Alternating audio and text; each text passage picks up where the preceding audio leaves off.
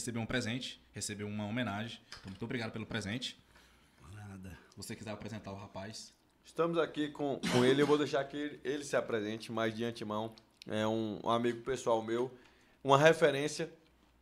Então, Samuel Lemes, obrigado por ter aceito o convite. Tamo obrigado junto, por estar amigo. aqui, meu amigo. Obrigado, bem-vindo. obrigado. Se apresente pra galera, fala de onde você, de onde Hoje você eu é, quero de aprender onde você sobre veio. finanças, viu, gente? Quem quer aprender sobre finanças? E- rapaz, esse eu cara- quero aprender sobre finanças. Esse cara é fera. Então se apresente aí de onde você é, o que, que você faz, formação, expectativas.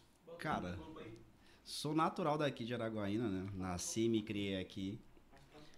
Fiquei aqui até 2015 e desde então tenho mudado de cidade a cada um ano e meio, dois anos. Me formei aqui, né? Estudei minha vida inteira em escola, escola pública, me formei em Direito, apesar de eu trabalhar no setor financeiro já aí, há quase 12 anos. Mas estudei minha vida inteira em escola pública e formei em Direito, né? Caiu no meu colo direito na época que estava sendo do, do ensino médio, eu fiz o ProUni. Uhum. Inicialmente eu fiz Educação Física, né? Fiquei sabendo esses dias. Esse podcast tem uma tara por educação física, né? Todo mundo que vem aqui. Não, e, e- e todo assim, mundo que faz educação física. E é o pessoal mais Perfeito. disciplinado que eu conheço. O pessoal de educação física, de disciplina, os caras mais centrados que eu conheço de, de- de educação física. Eu comecei a fazer educação física e no meio do, do curso, né, eu descobri que eu tinha uma condição de mudar para administração ou direito e escolhi direito. Né? E durante o curso eu já trabalhava, assim, comecei a trabalhar cedo. Aí me encontrei eh, no setor financeiro. Né? E uma das coisas que eu aprendi no setor financeiro foi que você pode ser indiferente, você pode ignorar o setor financeiro, mas você não pode ser indiferente a ele. Porque todo mundo que. Cara, se você não faz nada no mercado, você faz alguma coisa no mercado, você precisa de dinheiro. Né? E o dinheiro é uma coisa que é, o, é a mola que impulsiona as coisas que a gente consome. Né? Você acorda durante no seu dia, você vai dormir, você está pagando conta, você está consumindo alguma coisa, você precisa, é, de certa forma, é, de recurso para você se manter ativo, né? Então, assim, no, no, no setor financeiro, eu meio que desmistifiquei né, aquilo, o papel do dinheiro, né? Então, é, me encontrei ali, apesar da minha formação em direito. E eu acho que as duas coisas também se conversam, porque se você for olhar, tudo envolve contrato. Então, você chega, sei lá, em qualquer instituição financeira, você vai precisar fazer algo, né? Então, você primeiro, até ficar ali apaziguado as coisas, você precisa de um contrato para ser bom para você e bom para a instituição financeira. Então, graças a Deus, a minha formação com a área que eu atuo se conversam. né? Mas eu acho que no setor financeiro, você tendo escolaridade ou não, você tendo ali uma vocação ou não para trabalhar, é super importante você saber o necessário sobre o setor financeiro para você viver de forma melhor, saber lidar com o dinheiro, né? Acho que é o mais importante aí. Eu tô nisso aí há 11 anos e meio, indo para 12 anos, né? Atuo na área bancária, né? E gosto disso de vocação pessoal mesmo. Show de bola. Bom, é, de fato, todo mundo precisa saber lidar com o dinheiro, né? Eu acredito que existe uma perspectiva em relação ao dinheiro. Algumas pessoas acreditam que o dinheiro é ruim, principalmente quando você vem de um berço é, cristão, né? Que existe essa crença muito forte em relação à, questão dinheiro. Para você, o que, que significa dinheiro, exatamente? Você tem, umas, você tem várias perspectivas né, sobre dinheiro. Por exemplo, no cristianismo você tem duas vertentes muito assim, que conversam, não se conversam, né? Sobre um- uma, uma ideia mais coletiva da coisa, né? E tem a ideia, a ideia calvinista, que é mais protestante ali depois de Martinho Lutero, ali, não- de Martinho Lutero, mas depois ali da Reforma Protestante, onde você conseguir dinheiro é uma evidência que Deus, né, você tem uma- uma- um vínculo com Deus ali mais próximo. Para mim, dinheiro é uma medida contábil. Né? As pessoas estão o tempo todo produzindo. Né? Aqui a gente está produzindo algo que não é na- da, da força da natureza. Mas a gente produz algo, a gente agrega valor. E esse valor que você gera no mercado, ele precisa de uma medida contábil para ser mais fácil de você trocar. Né? Porque qual é a, qual é a origem da coisa? Antigamente você tinha um escambo, né? Você tinha ali, produzia cebolas, você produzia ali cenouras, mas eu precisava de uma roda. Então, como é que eu chego até a roda? Alguém tinha que precificar a cebola, alguém tinha que precificar a cenoura, até eu chegar na roda. Então, para ficar mais fácil essa troca, eu criei uma medida contábil. Né? Isso é o dinheiro. E aí, cada país, a partir dessa. Bom, cada, cada país, vamos pegar cada comuna, né? a partir dessa perspectiva, criou a própria moeda para você facilitar essa troca, né? para você dar velocidade a essa troca. Então, é, acho que a relação com o dinheiro é mais de que eu produzo riqueza. né? Eu- o tempo todo eu estou produzindo. Mas como é que eu vou é, dar medida contábil a isso para eu girar essa riqueza que eu estou produzindo e comprar mais? né? Então, acho que o papel do dinheiro começa por aí. né? De dar uma medida contábil mais fácil de troca daquilo que eu estou produzindo. Show. Eu acho que esse é o caminho que, é, historicamente, você vai ter algumas, alguma- algumas, ah, assim, você vai ter teóricos que vai falar um papel diferente do dinheiro, né? Quando você vai olhar, assim, durante a história, acho que essa vertente de, de essa visão sobre o dinheiro, acho que é a mais, eu digo mais coerente, né? Todo mundo hoje produz algo no intuito de acumular e comprar algo com o valor que acumulou Sim. né? Se você for dar, for dar passos para trás, isso é algo que faz mais parte do nosso comportamento, né? Olhando nós como seres humanos, do que uma outra, outra ideia sobre o dinheiro, né? A gente sempre está querendo acumular algo de valor para comprar algo que a gente ainda não tem, né? Sim. Eu acho que é mais por aí. Show, de show, bola, show, show. de bola. Samuel, você falou ainda há pouco sobre todo mundo tem que entender. Seja bem-vindo, mano. Aí, esse aí, ó, chegou aqui o Gabriel, Gabriel Lemos, irmão do, do Samuel.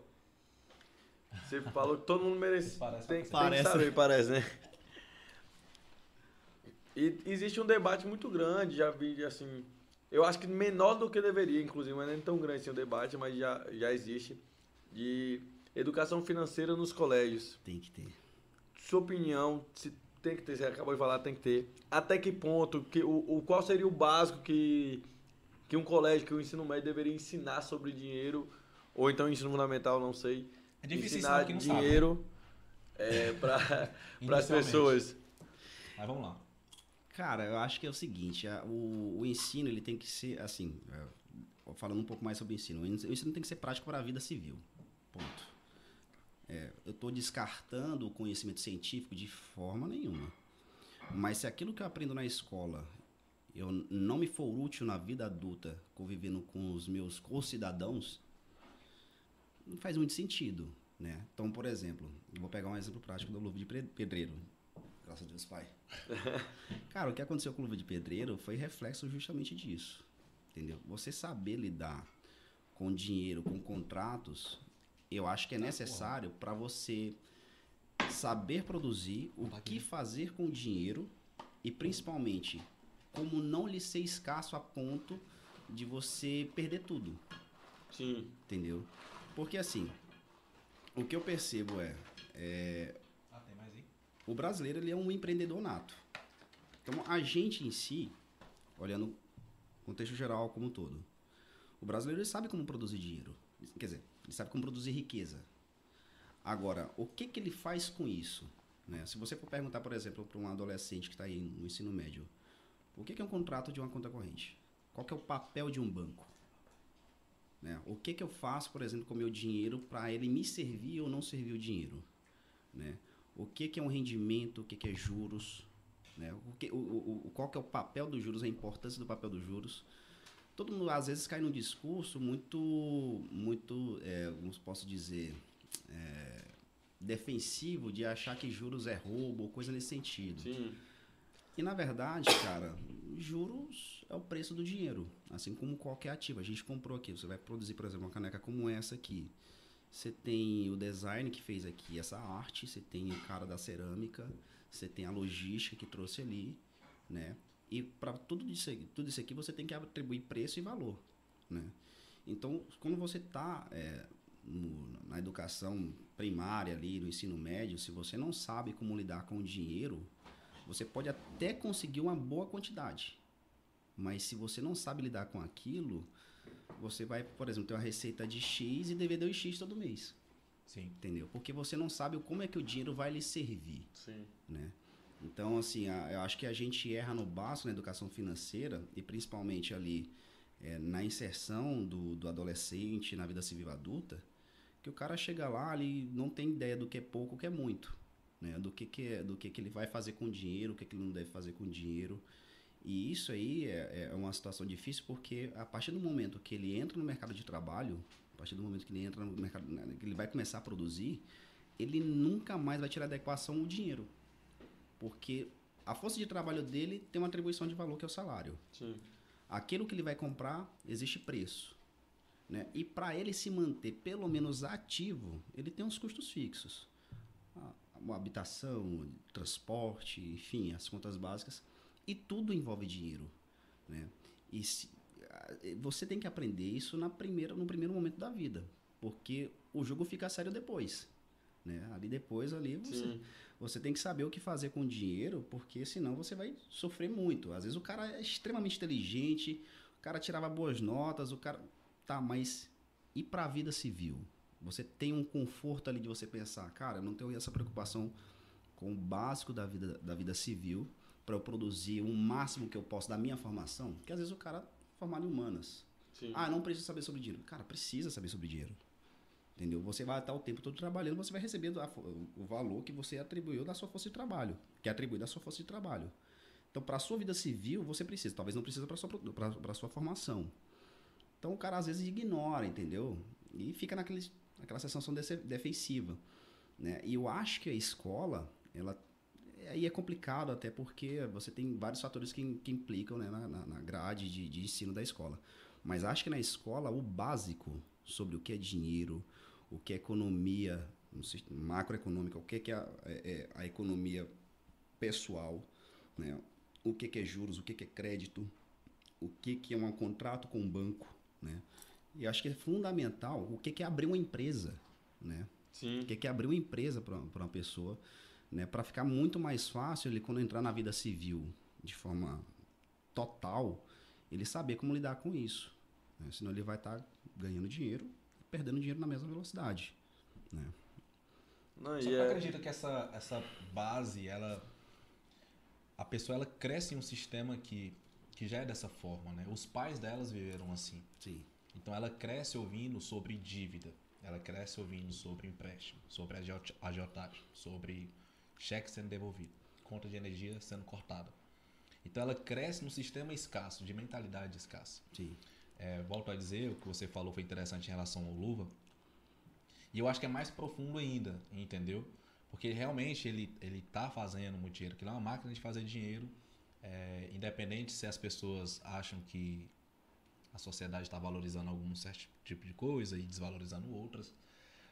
Mas a gente cresce acreditando que o que vai fazer, o que vai gerar dinheiro para nós é uma formação, por exemplo, que é um emprego. Então, assim, pô, seria interessante se você soubesse ab- abrir uma empresa, mas nós somos treinados e moldados para ser funcionários. Entendeu? Exatamente. Então, assim, você olha que é, é algo que é, é enraizado, é cultural, e é difícil você fazer essa mudança, né?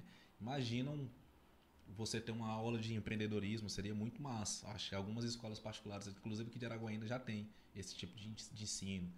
E é interessante você pegar um aluno e explicar matemática com coisa prática. Porque, assim, tem coisas que você estuda, nós somos da área da engenharia, mas Bhaskara, por exemplo, você não utiliza. Finanças, você, como você bem disse, utiliza todos os dias. E a gente simplesmente vai passando a vida. E aí, quando chega aos 18, 19 anos, esses dias eu vi um cara que falou: Cara, eu tenho 19 anos e já tô endividado e tal.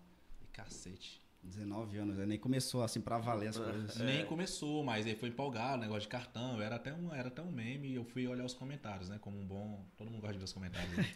Aí o cara tem 19 anos e lasquei com meu cartão de crédito e tal. Então, assim, existe algo que é acima, tipo, acima do querer, que é algo que tá enraizado, que é da cultura, que é da mentalidade que a pessoa está inserida, né? É, Existem vários livros, né? Existem vários conteúdos que você pode absorver que vem falando sobre isso. Inclusive eu, né?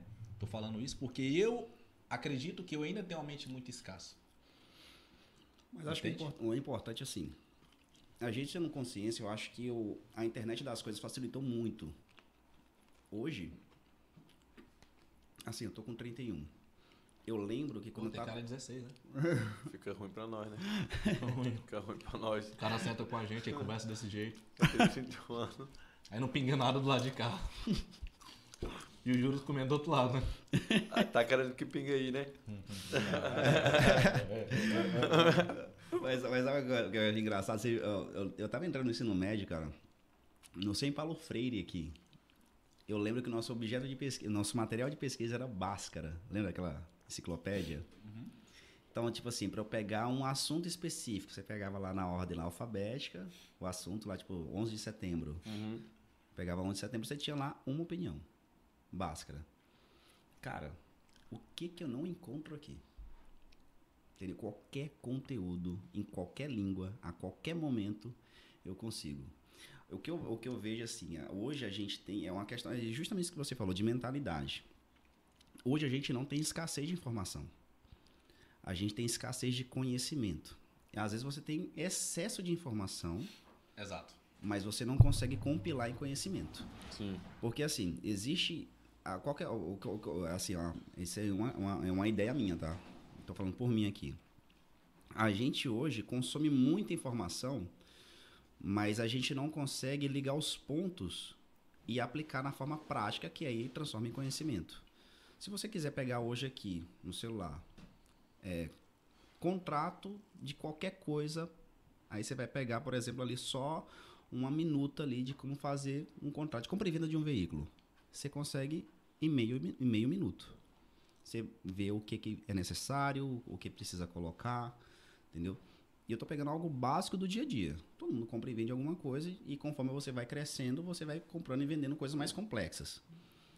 Se você aplica isso para sua vida financeira, muita coisa descomplica para você e facilita o seu dia a dia.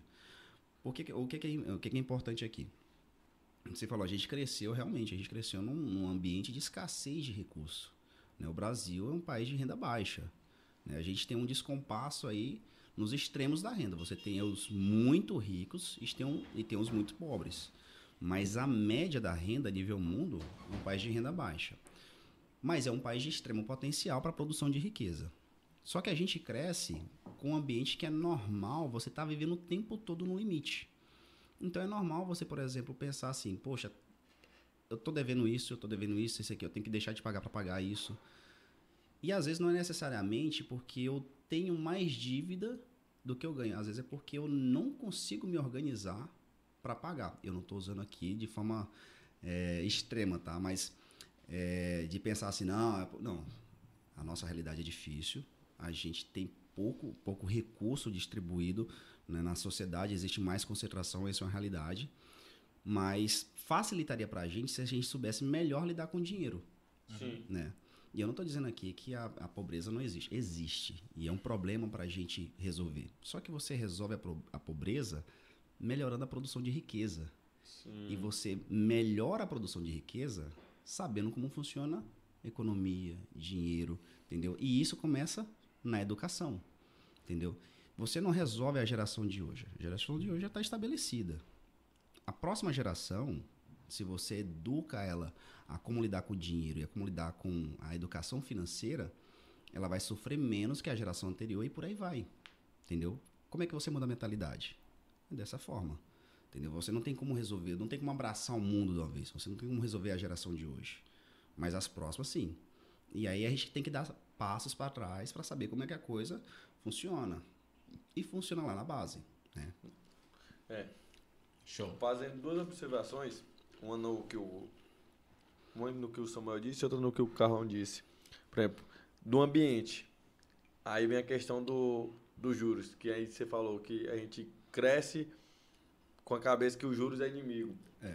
Porque a gente cresce no ambiente endividado, e você falou do empréstimo e falar, ah, mas é os juros do banco que, que me mata, não sei o que, é, o, é os juros que está me prejudicando.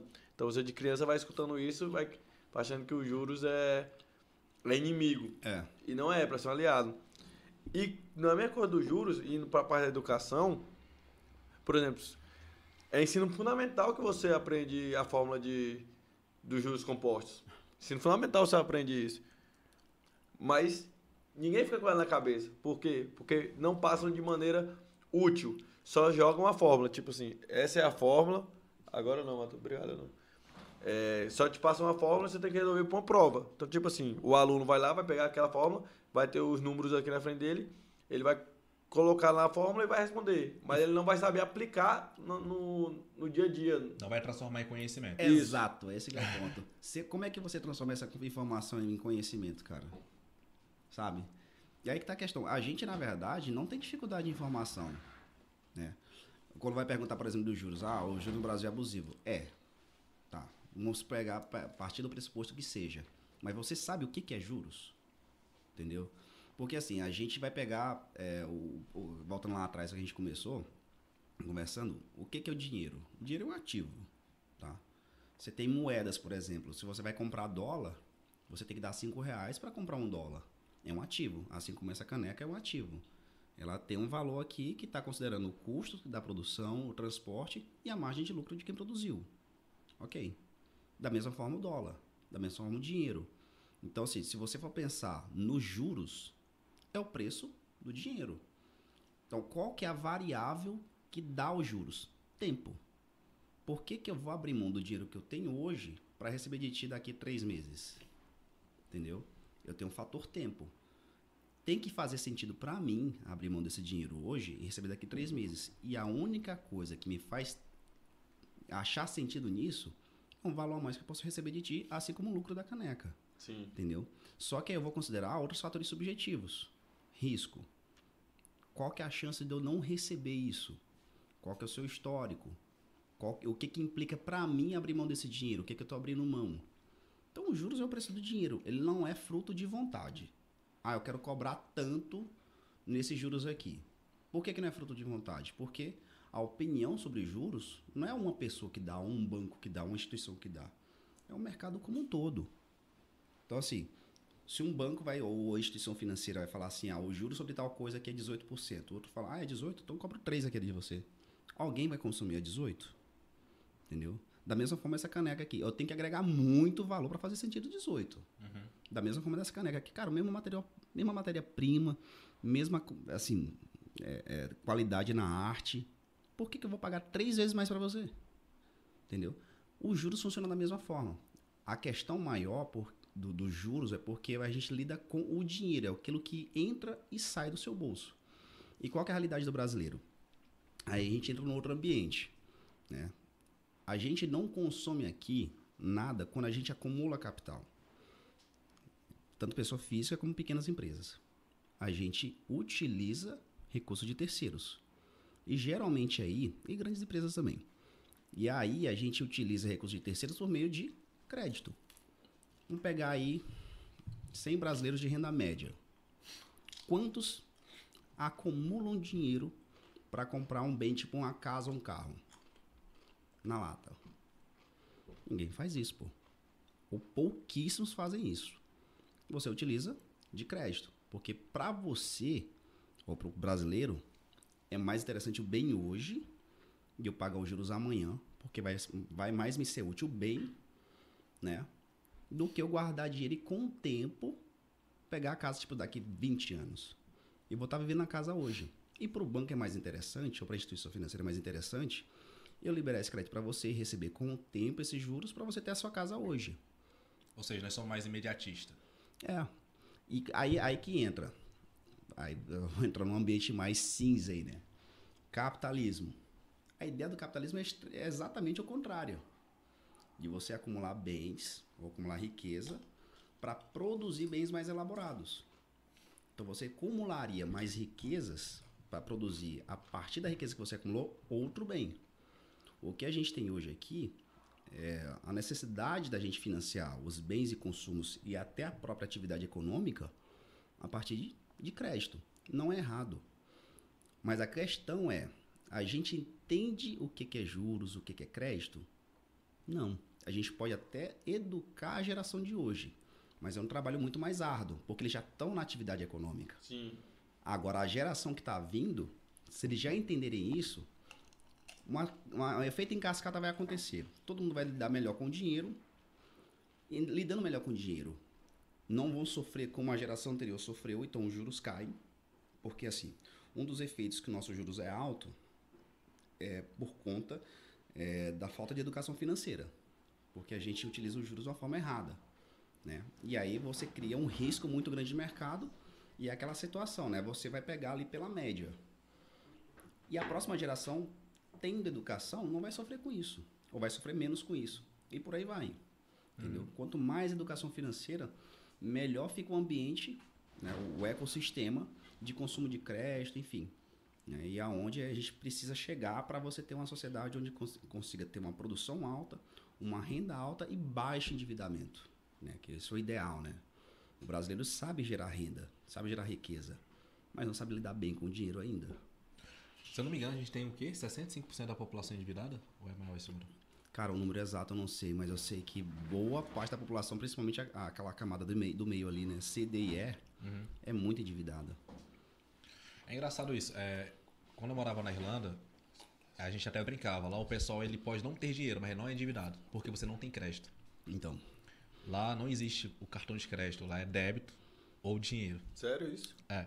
A única coisa que você pode fazer é um empréstimo é se for uma residência, ou se for faculdade, ou se for. Tipo assim, é uma coisa muito grande. Então, tu vai, no supermer- vai numa loja, vai num restaurante. É débito ou dinheiro. Tipo, nem existe a possibilidade. Não, não existe nem a pergunta assim, débito ou crédito, porque só é débito aí. e dinheiro. Então você pode não ter dinheiro, ou é, você não pode não ter dinheiro, mas você não tem dívidas. Entendeu? Então você vê uma pessoa em situação é, baixa, mas ela não tem a preocupação que a gente tem. Geralmente uma pessoa que ela não tem dinheiro no Brasil, ela também está endividada. Sim. Entendeu? Ela tá no negativo, né? Um- Ela tá no negativo, ela tá no menos um. Lá o pessoal tá, pode estar no zero, vamos dizer assim. E algo mais interessante ainda que tu, tu falou é que tem pessoas que elas não têm o costume com o dinheiro e quando ela tem um crédito muito elevado, aí ela se estoura mais ainda. Vamos pegar os exemplos do cara que ganhou no BBB ou numa Mega Sena. Então ele não tinha crédito, beleza, ele tava ali no 0,1. Agora ele tá com crédito de mil porque ele ganhou na Mega Sena e tudo. Mas ele não tem administração financeira, logo ele vai ter um crédito muito alto que ele não consegue administrar e ele vai voltar agora com a dívida que nem ele vai- saber como é que ele vai fazer para sair dessa, dessa situação. Né? Educação financeira é um, um assunto que muito me toca. Hoje eu tava até com o Edson. Conhece o Edson, Edson Júnior, que era ainda? O Edson Júnior. Edson Júnior ele mexe com finanças também. Sabe qual é o nome do. Ah, Zé Júnior aqui? Edson Júnior? Mas acho que não, porque o Edson é mais novo. É, o Edson. Talvez eu conheça, assim, mas eu talvez não, não É, ele, mexe, ele mexe com parte também de educação financeira e tal, presta cons- consultoria. Agora eu não sei qual é o nome da. Se ele tá em alguma empresa, se não sei. Eu acho que ele tá por ele mesmo. Eu acho, vejo que é um sei. mercado muito novo aqui em Araguaína, eu não sei se deve ter uma resistência muito grande, não sei se tu presta consultoria, né? A pergunta que eu queria te fazer é basicamente essa, qual é a maior resistência das pessoas quando tu começa a falar sobre finanças? Existe uma barreira é, que seja é, cognitiva ou intelectual das pessoas de entender o que tu tá falando, o teu interesse por isso? Eu acho que assim, ó, depende. ah, assim, eu tô fal- falando a partir da, da minha visão sobre a coisa que é extremamente Ah. limitada, né? Na nossa geração não tem. Por incrível que pareça, a gente é muito mais aberto ali a falar sobre investimento, a falar sobre mercado, a falar sobre finanças, enfim, do que a geração anterior à nossa. né? É, o que eu vejo mais é assim, existem é, estigmas, né? Quando você vai falar, por exemplo, o papel de juros, o papel de dinheiro, falar sobre investimentos, né? até até uma, uma, uma, uma, comparação que eu acho engraçada, o pessoal fala assim, ah, mas se eu deixo o dinheiro no banco aqui, o banco me paga 0,5%, mas se eu pego dele, ele me- ele me cobra 8%. Né? É, é uma matemática que fecha? Lógico que não. Mas a questão é, é, a do, do branco ao preto existe 50 tons de cinza aí. Você tem que entender muita coisa porque que existe esse descompasso, né? E quando você vai explicar para uma pessoa, ela não chega com, com o coração aberto para entender como funciona, porque tá lá, não é porque alguém decidiu que seja desse jeito, é porque o mercado, que são as pessoas, né, forçou a ser assim. Né? Assim como a a gente vê muita, muito preço sendo levado para baixo, a gente vê preço sendo levado para cima de acordo com o comportamento das pessoas. E quando você vai conversar com as pessoas que já têm essa certeza, ela não chega com o coração aberto para discutir, ela chega com a certeza. Né? E aí tem aquela situação, né? O maior inimigo da, da verdade não é a mentira, é a certeza. Se você chega com uma pessoa que ela tem certeza da coisa, aí é difícil você discutir. A nossa geração ali, que é final Bem da colocado. Pois então, A final da década de 80, o pessoal da década de 90, mas principalmente o pessoal da década de 2000, que já tem aquela, aquilo que a gente estava falando, né? Mais acesso à informação. O pessoal já está usando, por exemplo, o YouTube para falar sobre mercado financeiro, enfim, investimento. Já entende como funciona a dinâmica de mercado. Esses aí já estão, isso de, de livre iniciativa, né? Esses aí, quando a gente vai explicar algumas coisas, vai conversar algumas coisas, vai de coração aberto, entende, porque já tem todo o know-how ali por trás de como funciona tudo, né? O pessoal já ante, antigo vai pensar o seguinte, ah, ganhou dinheiro, cara, compra um lote. É errado comprar um lote de forma nenhuma. Compra, um é, compra uma casa. Vai valorizar. Vai valorizar. Quem compra, terra, quem compra terra vai valorizar essa é. porra. E, e tá errado não, de forma nenhuma. Mas assim, não é só essa, não é só esse mundo que funciona, né? Como é, ah, porque ah, não, não vai, não vai pagar de juros pro banco para você comprar um carro. Tá, mas essa conta fecha para todo mundo, né? Porque você vai lidar com bem, você vai lidar com dinheiro, você tem que entender a sua realidade financeira que se aplica a você e você tem que entender aquilo que você consegue é, é, é, utilizar no dia a dia que faça sentido, né? É, eu penso o seguinte, que se você entender o princípio da coisa, os pilares que, que, que fazem com que a economia, a educação financeira são sustentados, você não sofre com isso e você não assume verdades absolutas. Então você vai pegar o seguinte: faz sentido eu comprar um veículo à vista ou financiado? Vou, vou calcular aqui, vou pensar aqui. O que, que eu ganho? Para que o veículo me serve? O que, que eu uso o veículo durante a semana? Entendeu? Aí que tá. Esse, esse é um pensamento muito racional. E as pessoas elas tomam decisões baseadas nas emoções. emoções. Né? Então é, é, até é interessante esse pensamento, mas hoje, por exemplo, eu comprei um açaí. Uhum. Eu nem queria tomar açaí, mas eu passei do lado daquela tia ali que vende em frente à, à Igreja Mundial de Cristo. Não, não, não, perto da praça. Perto da praça. Bicho, eu vou tomar um açaí. Eu não pensei, tá ligado? Eu nem precisava do açaí, eu tava bem. Mas eu, pô, tá calor, né, velho? eu mereço. Tem um é. muito do eu mereço, né? É, eu, eu, eu, mereço. E, tá e aí, certo, cara. E exatamente nesse eu mereço, você, pô, eu mereço uma calça XYZ, eu mereço esse tênis, eu mereço esse carro, eu mereço isso. Mas às vezes você não está apto para ter aquilo naquele momento. Hum. É, mas, mas essa é uma coisa que eu, não, que eu não ignoro, e eu acho que isso é super necessário, cara. Você pensar o seguinte, é, qual que é o papel do dinheiro, assim, pra gente? É eu ficar escravo dele? Não, o dinheiro tem que me servir. Ele tem que me servir Show. tanto para ele me dar um valor a mais, como me dar lazer, me dar satisfação. Viagem lá pro Rock Rio. Irmão, ah, eu preciso do Rock Rio? Sim. Não, cara. Entendeu? A questão é... Cara, eu... Tu foi pro Rock in Rio também? Foi comigo, foi, foi com... Ah, vocês foram juntos? A questão é... Casalzinho? É, pô. todo preto tem seu branco.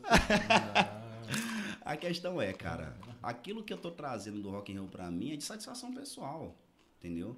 Eu vou pensar financeiramente que faz sentido. Não, eu não tô pensando nisso. Eu tô pensando que o dinheiro tá me servindo naquele sentido. E para mim faz total sentido. Viver, entendeu? né? Viver, entendeu? Agora. Tu foi também? Ele foi comigo pra Israel. Ah, vai pra Israel. É. Mas, Mas a gente chega lá, já, já a gente chega lá. Mas o, o, que eu penso, assim, que o, o dinheiro não pode ser. Ah, é, é, eu não posso servir o dinheiro, o dinheiro tem que me servir. Só que até eu chegar a esse, esse ponto do, de quanto o dinheiro vai me servir, eu tenho que entender o que, que ele é. Entendeu? Então, assim, eu vou pegar, por exemplo, é aquela, aquela, aquela sensação de, tipo assim, eu posso ir até aqui, sabe? Eu posso uhum. ir até aqui com o meu lazer. E se eu passar a, a um pouquinho a mais? Não, eu consigo me organizar dessa forma, entendeu? A grande questão é porque a gente pensa assim, ah, e algum pensamento que eu particularmente acho errado. Ah, só se vive uma vez. Lógico, só se vive uma vez. Mas tu vive hoje, tu vive amanhã, tu vive mês que vem, eu vi, vive depois. Eu vi, se eu não me engano, hoje. acho que foi o não sei se foi o Pedro Scoop falando assim. Até hoje, muita gente gastou dinheiro, ficou bem. Tá é, eu vi, eu vi, acho que foi o Pedro Scoop falando assim. Ele falou assim: é. que tem essa frase, né? Só se vive uma vez. Ele falou: não, tá errado, pô. Morrer, você só morre uma vez. É, viver, boa. você vive todo dia. Boa. Entendeu? Morrer é só uma vez. Agora, é. viver, todo dia você tá vivendo ali. Entendeu? Bem colocado. É. E so, sobre isso, e continuando o que você tava falando, é interessante. Tem alguns casos que eu conheço. Porque é o seguinte, eu acho importante você ter na sua mente a ambição de querer coisas maiores, coisas melhores. Ah, eu quero ter uma roupa melhor, eu quero ter um tênis melhor, eu quero ter um carro melhor, uma casa melhor. Você tem que ter essa missão. Sim. Só que você tem, ao mesmo tempo, ter o, o senso ou o conhecimento de, sabe assim, é a hora de eu ter isso e não pular etapas, né? Ter, ter as etapas. No o nosso último convidado, o Henrique Narcisa, falou muito nisso de, profissionalmente, né?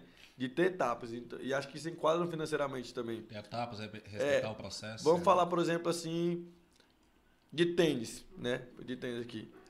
Tênis. Jordan. O Jordan. Pô, galera que gosta de tênis, o sonho é ter um Jordan. Só que a gente sabe que o Jordan é muito caro. Quanto é um, Jordan? Um Jordan barato é o salário mínimo, pô. Um Jordan barato é o salário mínimo. O que é caro para se você pensar que a maioria das pessoas Edição ganham, também, né? Se você pensar que a maioria das pessoas ganha um salário mínimo, entendeu?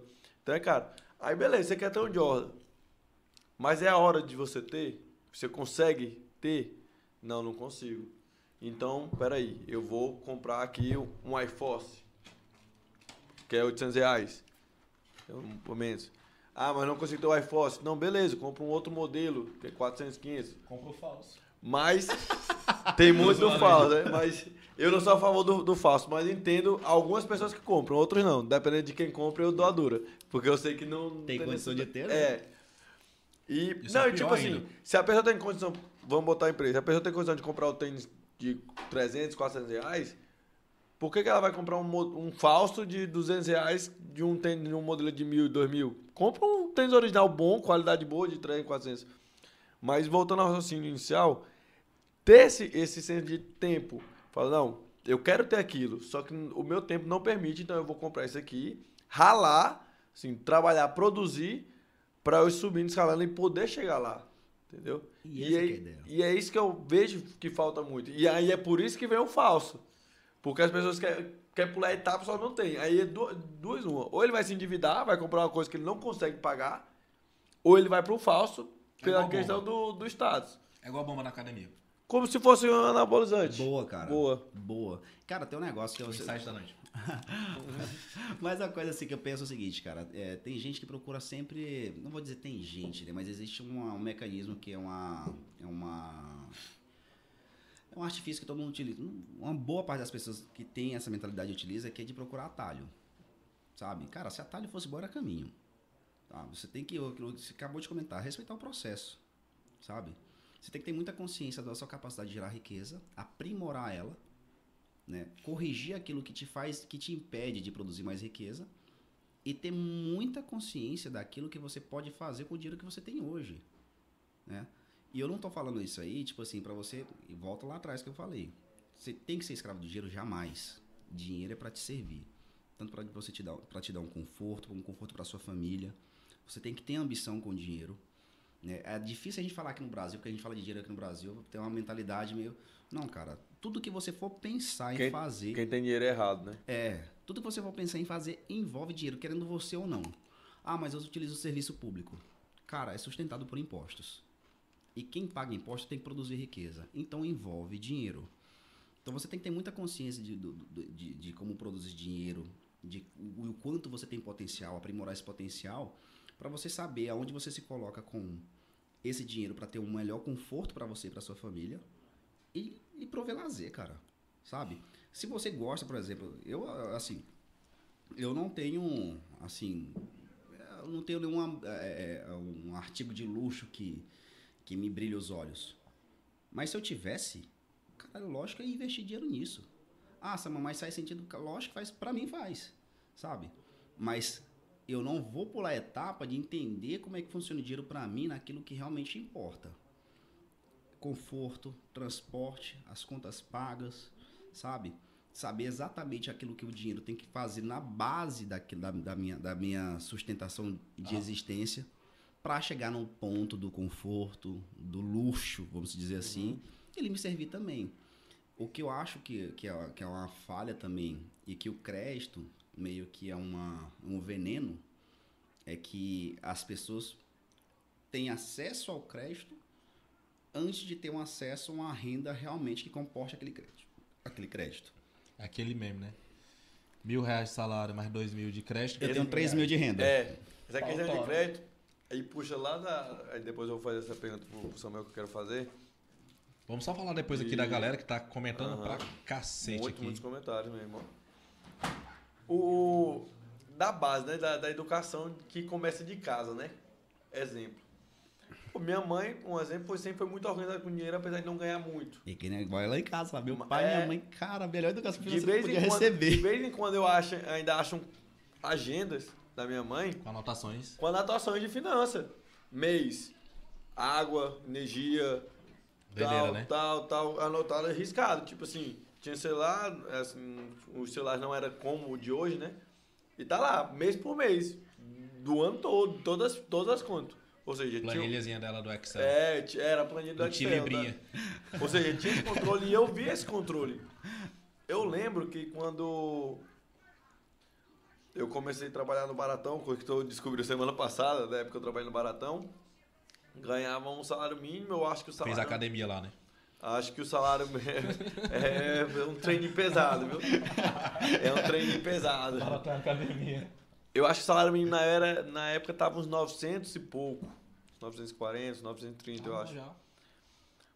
Pô, aí eu passei pra física na UFT. Entrei no curso de física na UFT. E eu lembro que na- nas primeiras semanas eu cheguei assim, estavam oferecendo um cartão universitário. Cartão de crédito universitário. Legal. Mil reais de limite. Eu virei pra menina assim, eu falei, ei, eu não ganho isso, por que, eu vou pegar um cartão com esse limite? Boa. Entendeu? Tipo assim, porque veio lá, nunca tinha estudado sobre ed- educação financeira, não tinha, porque hoje tem vários vídeos, vários conteúdos, né? Mas foi a questão de casa. Na minha casa eu sempre sabia assim, eu não Mas esse posso eu tava te falando. A eu não casa posso ela gastar- molda a pessoa, entendeu? Exato. Olha aqui, estamos com exemplo eu não clássico. posso gastar mais do que eu ganho. muito forte. Eu, eu, eu não ganhava mil reais. Então por que, que eu ia ter um cartão de crédito com mil reais? Inclusive, teve uma moça falando paralela- paralelamente a isso, que ela comentou aqui, ó. Ah, é um homem, desculpa, Luciano Miron. O legal do crédito é que trocamos por milhas e fazemos negócios, viagens e tal. É. Exato, o cashback, né? O crédito, ele te ajuda muito. Se Sim. você tiver a educação para usar. Exato. o conhecimento para usar ele. Aí o crédito te favorece muito, te ajuda. Porque você falando da, de tirar para comprar um ativo. Existem várias pessoas, eu como trabalho no ramo da construção civil, condições de chegar ali e pagar um milhão, dois milhões numa casa. Sim. Chegar num centro, chegar num, numa Anhanguera, chegar num outro condomínio e pagar do bolso, à vista. A pessoa quer, não, eu quero pagar à vista. Mas a maioria não faz isso.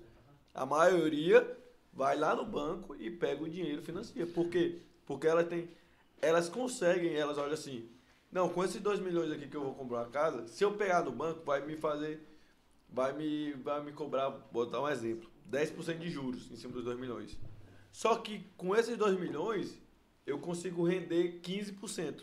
Exato. Ou seja, eu vou estar ganhando aí 5%. Então, compensa mais eu ter o dinheiro no meu bolso do que eu me descapitalizar Descapitalizar. Descapitalizar. para comprar o coisa. Então, a maioria das pessoas que tem dinheiro, eu gosto até de brincar assim. Pessoal que tem dinheiro pensa assim.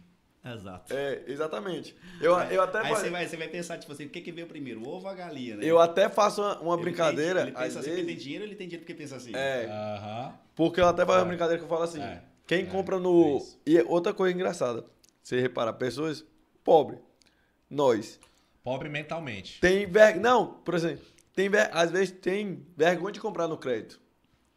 Eu? Co comprar assim no cartão de crédito, sabe por quê? Porque fica parecendo que tu é... não tem dinheiro. Olha Tá esse zerado. E o cara que compra no débito, ah, rapaz, tu tá estourado, hein? Tem dinheiro. Débito. É. Só que tu reparar, quem compra no débito é o popo. O rico é no crédito. O rico só vai comprar. Aí vem por causa de milha, que ele vai acumulando, de Exato. pontos, de várias vantagens que ele vai conseguir através do crédito, porque ele sabe usar isso. Exato. Cara, é só pra complementar o que o Juan disse. Eu estagiava no Campelo, né? Na época. Campelo da Via Lago. Tava em obra e tal. E aí o pessoal que eu, que eu trabalhava, a empresa, estavam terminando a casa do Edivaldo. Que inclusive eu ainda fui lá, eu estava fazendo a parte de instalação elétrica e tal. E eu ficava surpreso, né? Porque isso era 2018, mais ou menos. Não. Mais antes, né? 2018. 2018 ele tava formando, pô. 2018. 2018 eu tava aqui, tava aqui na, na o Campelo da, da Via Lago ainda tava Sério? 2018, 2017 para 2018. Mas isso era mais ou menos 2018 já. Quando eu fui embora já era julho, julho de 2018. Entendi. Eu estagiei até os últimos segundos. Cara, não, estamos construindo, terminando de construir lá a casa e tal. Do Edivaldo, rapaz, bicho. Edivaldo não tem uma casa, velho. Mentalidade escassa, né? É doido. Primeira coisa que o cara faz é se endividar e comprar uma casa, né? Os caras, não. A casa do seu Edivaldo. Aí vem as teorias, né? Casa do seu Edivaldo, Carlos, é uma casa de X milhões. Muito bem. Se ele alugar uma casa, ele aluga uma casa, aquela casa lá que ele aluga, vale, sei lá, o cara paga 8, 10 mil reais de aluguel, que é um valor alto, Sim. só que a casa vale milhões. Aqui ele alugava. Esse dinheiro no supermercado dele gera 200 mil reais. Por exemplo. Então o cara tá todo mês tendo um lucro de 180 mil reais em cima de um dinheiro que não era dele, por exemplo. Aí foi que eu comecei a entender, né? Só que entra essa vertente. Muito se fala hoje em dia. Não compre uma casa. Não sei o quê. Só que existe uma pessoa que financia uma casa, uma casa popular, vamos dizer assim, com financiamento da Caixa. E existe o cara que vive de aluguel numa casa de milhões. Eu acho que são situações diferentes também. Eu acho que a gente não pode ser Preto no branco ali. preto no branco, tipo assim, não, comprar casa é atraso e tal. Tu já viu muito isso na internet, Sim. existe essa discussão. Eu quero que tu me diga aí qual é a tua perspectiva em relação a uma pessoa que mora de aluguel e uma pessoa que quer comprar uma casa e se endividar, por exemplo. Cara, é, assim, é, eu, eu vou pegar o meu exemplo. Eu financei um apartamento há 30 dias. Morei nesse apartamento. Foi, foi mesmo. Durante 30 dias eu vou ter que sair dele. Lá tu financiou Financiei. e só vai passar 30 dias nele. E só passei 30 dias. Eu tô mudando, mudando de Goiânia pro Rio de Janeiro. Ok, tu não mora em Araguaína. Não, Não, pô. eu moro em Goiânia. Tô, eu Bah. sou, sou natural de Araguaína. Uá. Achava que eu trabalhava no Itaú daqui, ui. Não. O Itaú daqui tava bom demais, né? Trabalhava quando ele fez minha conta, ele me abandonou. Tô largado das traças agora. Mas qual que é o barato, cara? Pra, pra eu chegar numa matemática assim, Entendi. se compensa ou não, é, depende muito de vários fatores. Exatamente, existe um contexto. É, porque qual que é a necessidade primal da pessoa? Morar. É, essa é a necessidade primal. Se eu vou morar numa casa minha ou numa casa alugada, vai depender muito da minha perspectiva a médio e longo prazo. Entendeu? Eu não vou pensar, tipo assim, a curto prazo se eu preciso ter uma casa própria ou não. Porque eu- a minha necessidade na hora é morar. Se é minha, se não é. Quando você vai olhar a médio e longo prazo, aí você tem que pensar na casa como um patrimônio. Entendeu? E aí é outro cálculo. Vale a pena abrir mão ou comprar essa casa, esse valor, ou abrir mão eh, de um valor que eu tenho guardado, ou financiar com juros a médio e longo prazo? Aí você tem que considerar localização da casa. Se caso você for querer alugar ela, fazer sentido em relação ao valor do aluguel que você vai receber. Se os juros no prazo mais longo faz sentido para você em relação à valorização da casa no tempo, entendeu? Então tem certos fatores. Se for uma situação do cara comprar à vista ou financiar, aí é a- a mesma cabeça que o Edivaldo teve. Ele precisa morar. Ponto. Né? Se eu morar numa casa alugada e for pegar esse valor que eu tenho em caixa e aplicar na minha loja, no supermercado, na minha rede, o que, que mais faz sentido hoje em termos em termos de rentabilidade? Aplicar na loja. Quando esse cálculo não bate, ele pensa, não, agora eu quero realmente comprar uma casa da forma que eu sempre sonhei. Aí entra um outro fator que não entra em cálculo, sonho. Sonho Show. você não calcula, mano. Porque sonho é sonho. Eu vou perguntar para um cara que sempre gostou de carro. Eu tenho uns, uns amigos meus que sempre gostaram de carro. Meu sonho é ter uma BMW, não tô falando de mim. Meu irmão, o cara tem que realizar o sonho dele. E o dinheiro é aquilo que a gente falou. O dinheiro tem que servir o cara. Entendeu? Sempre tive sonho de ter uma BMW. Meu irmão, trabalhe e compre a BMW de uma forma saudável para sua situação financeira. Então, a- essa ideia de você faz sentido ou não comprar a casa, se você sempre pensar em rentabilidade, você cai numa armadilha. E isso que eu sou contra, sabe? De pensar o ah, porque você vai comprar uma casa, porque você vai financiar uma casa, você estar pagando não sei quantos. Não funciona bem assim, cara. Você sempre vai precisar morar. Sempre. Só que você tem o fator sonho, você tem aí a situação médio e longo prazo, porque a casa, se você tiver uma renda ali que consiga pagar a parcela, ela vai estar valorizando junto com os juros do bem, né, do, do, do crédito que você tomou. Se você comprou ela à vista, por mais que você descapitalizou e você realizou um sonho, você não vai sofrer com isso, Uhum. entendeu? Então existe esse fator pessoal e também de tempo, né? Que você vai considerar na hora que vai comprar uma casa.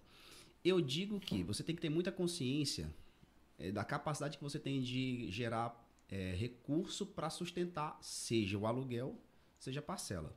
Porque o que, que eu vejo? O cara tem uma renda de X. Pensou, eu preciso de uma casa assim, assim, assado.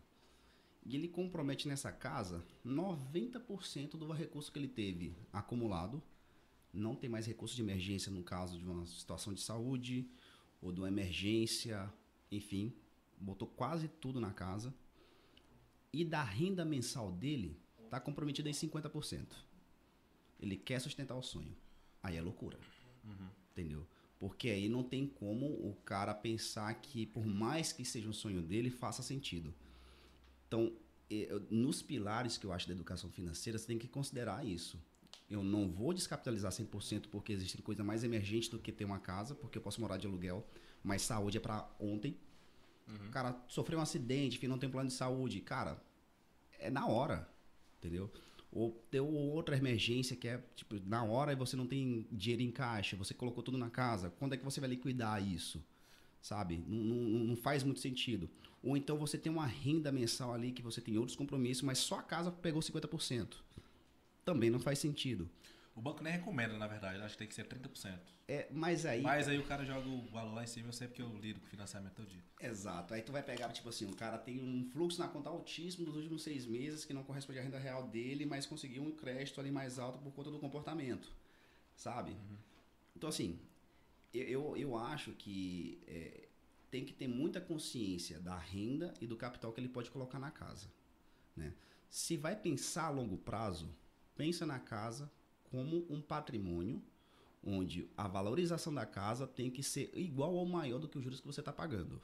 Aí vai depender do ponto, da capacidade que a casa tem de, de valorizar por conta, sei lá, da vizinhança, né? Se for a curto prazo, aí vai depender do sonho do cara de ter a casa, se ele realmente quer ficar naquela cidade por muito tempo, né? Porque você entra com outros fatores. Porque a curto prazo você pode morar na casa de aluguel ou própria, né? Mas vai depender muito de você, é muito subjetivo. Show, Mas, show, show, show. mas é muito subjetivo também nesse campo aí. Show de bola.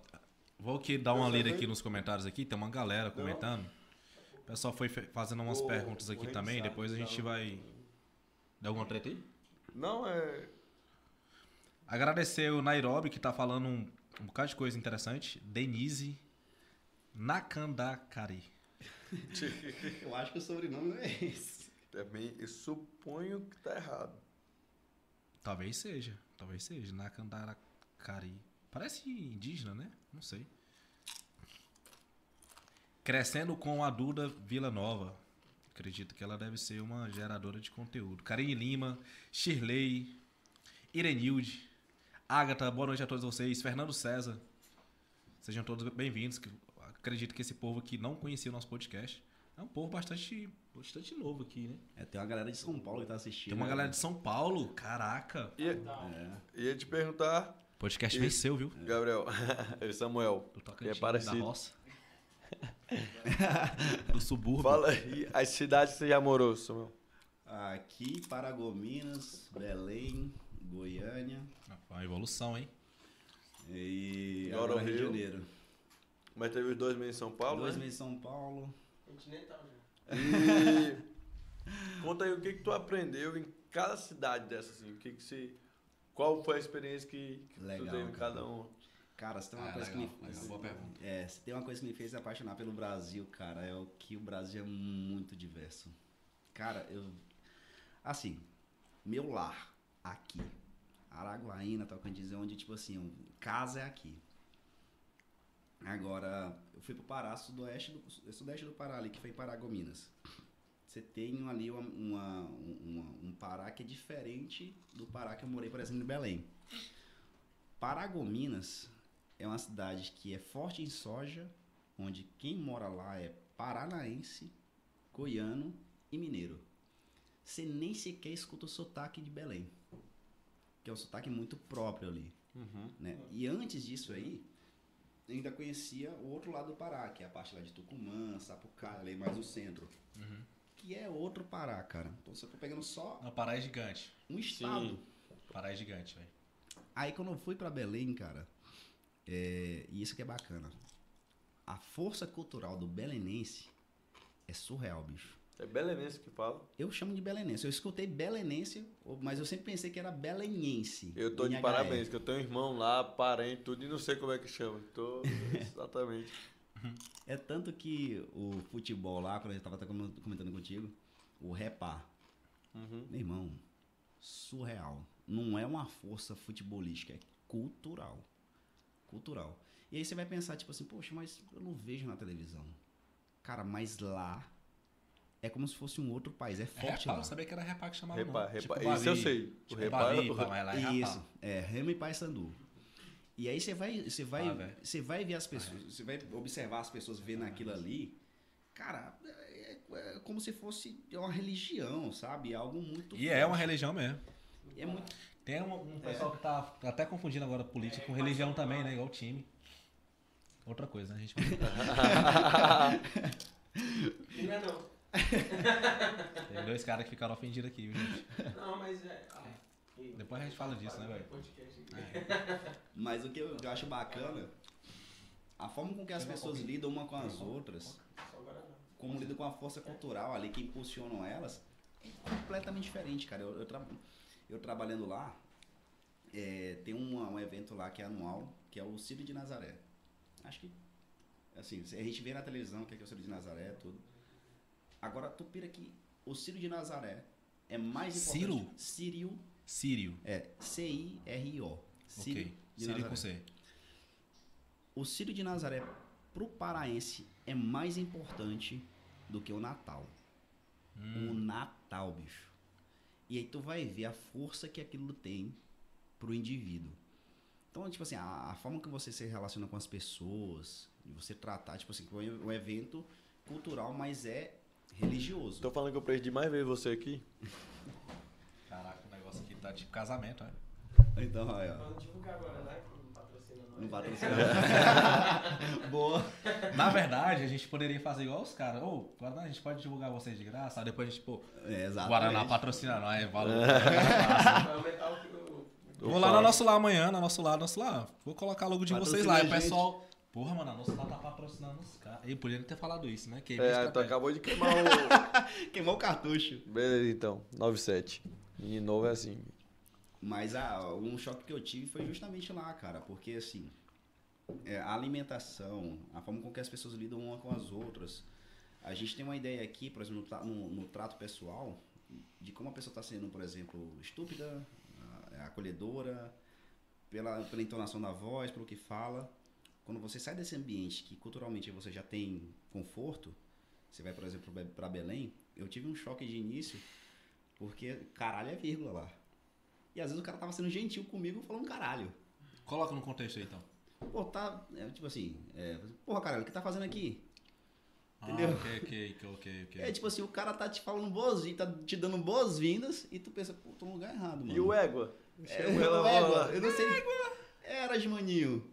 E assim, toda vez que eu escuto alguém falando, me dá uma sensação gostosa, sabe? Porque eu vivi lá com, e assim, convivi com as pessoas e sinto saudade justamente por ter absorvido um pouco dessa cultura. Quando eu voltei pra cá, lógico, voltei pra cá em 2019, 2020, 2021, na, na pandemia, já tava com essa.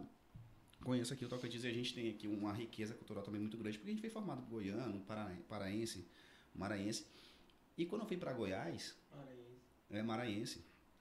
E quando eu fui pra Goiás, é... quando eu fui pra Goiás, cara, a, a diferença também foi gritante, porque foi o mais acolhedor que eu já conheci. Assim, de pessoal realmente abraçar. Eu, eu lembro no dia que eu fui alugar meu apartamento. Cheguei lá, eu tinha conhecido o cara por uma indicação de um, de um colega. O cara me colocou no carro dele, saiu mostrando metade da cidade, me chamou pra almoçar, tudo. Eu pensei, cara, o cara vai me, sei lá, Vai me- vai me roubar aqui, vai me sequestrar. Não. Ou vai me pedir namoro. E não, Só cara, simpatia. Só né? simpatia. O cara, tipo assim, foi só acolhedor, só foi, só foi gentil porque Isso é massa. era dele, Uhum. sabe? E eu pensei, não, ponto fora da curva. Colega de trabalho, assim, os agregados ali que tava junto, esposo, enfim, todos gentis, sabe? Então assim, você vê que também é um traço deles. Só que qual que foi a mentalidade que eu tive de início? Tá sendo esperto comigo, Uhum. entendeu? Então você vai aprendendo isso. E sempre eu tenho Esse cara não é gente boa desse jeito. Tem alguma é, coisa errada. é, tá sendo tá tentando tirar alguma É. vantagem de mim aqui. Ah, E aí, só que você tem que chegar de coração aberto, né? Uhum. E quando, tipo assim, eu sempre lidei com, muito com, com o Paulista. O Paulista já é um cara acelerado, sabe? É um cara que, tipo assim, ele. Tudo que ele enxerga, ele procura algum valor naquilo. É o cara que tá disposto a andar quatro horas por dia de trânsito para trabalhar oito e no dia, no dia seguinte repetir. Sabe? É um cara. Eu digo que, assim, É. em São Paulo é onde a coisa, sabe? É. Lá é uma, é, assim, com a reserva da, da, da, da, da, expressão, é uma selva de pedra, onde você realmente está no mercado competitivo nesse sentido. Não estou dizendo, claro, que são melhores, não. Aqui a gente tem um mercado extremamente competitivo, mas a gente tem um cenário diferente onde a gente está competindo. Mas lá é normal o cara pegar quatro horas de trânsito, trabalhar oito e voltar no dia seguinte e repetir, isso é extremamente ok para ele, sabe? Então você vai dois conversar. busão, um metrô. Cara, eu andei lá em São Paulo, o negócio E é desse jeito, cara. Dez horas, O 11 tu andou de horas. Uber, né? Diferente. Não, andei de metrô, pô. Pra conhecer o metrô. Não, foi não. Só andava de metrô. É porque, E é muito porque é mais rápido. metrô. E é mais, rápido. e mais barato. Não, também já andei de metrô demais lá. E é- é reais bizarro. você anda São Paulo todinho.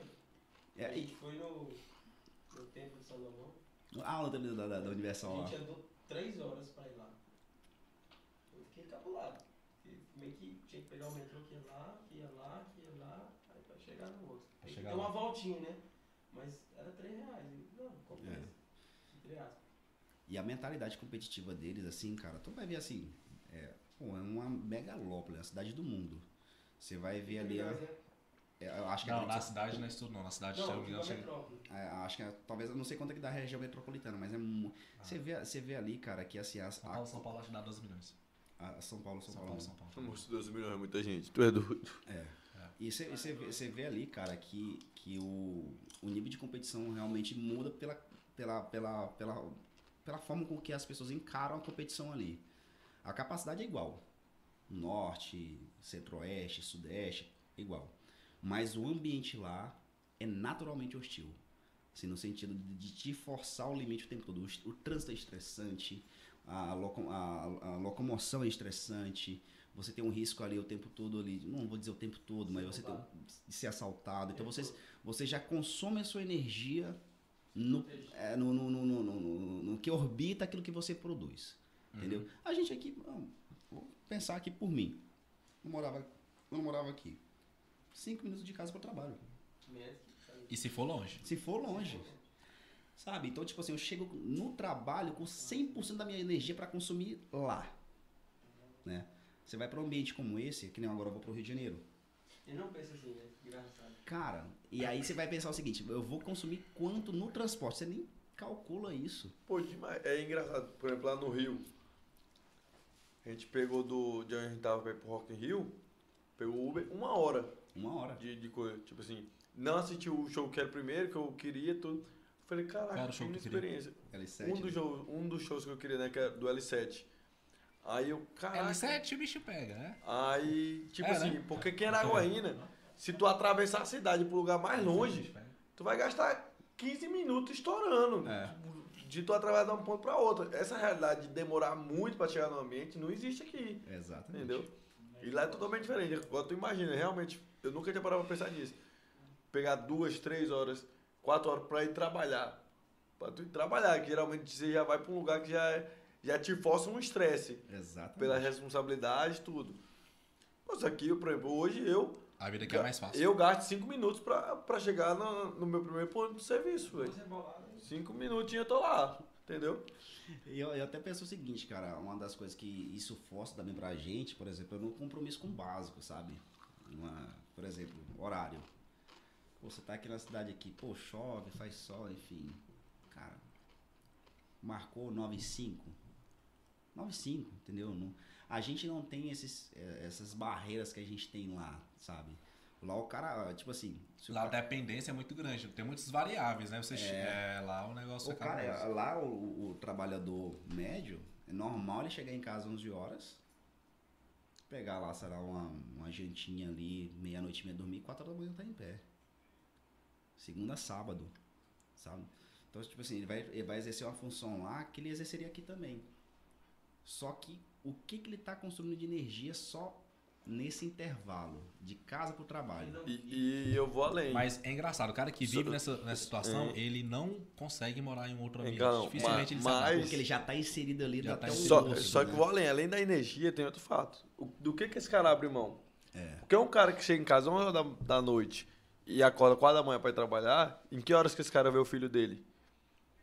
Entendeu? Exato, cara. Então, vai passar 10 anos, o moleque vai ter 10 anos, ele não vai ter visto o- o filho dele crescer. Entendeu? É. O filho dele. Tem, né? Quanto tem, entendeu?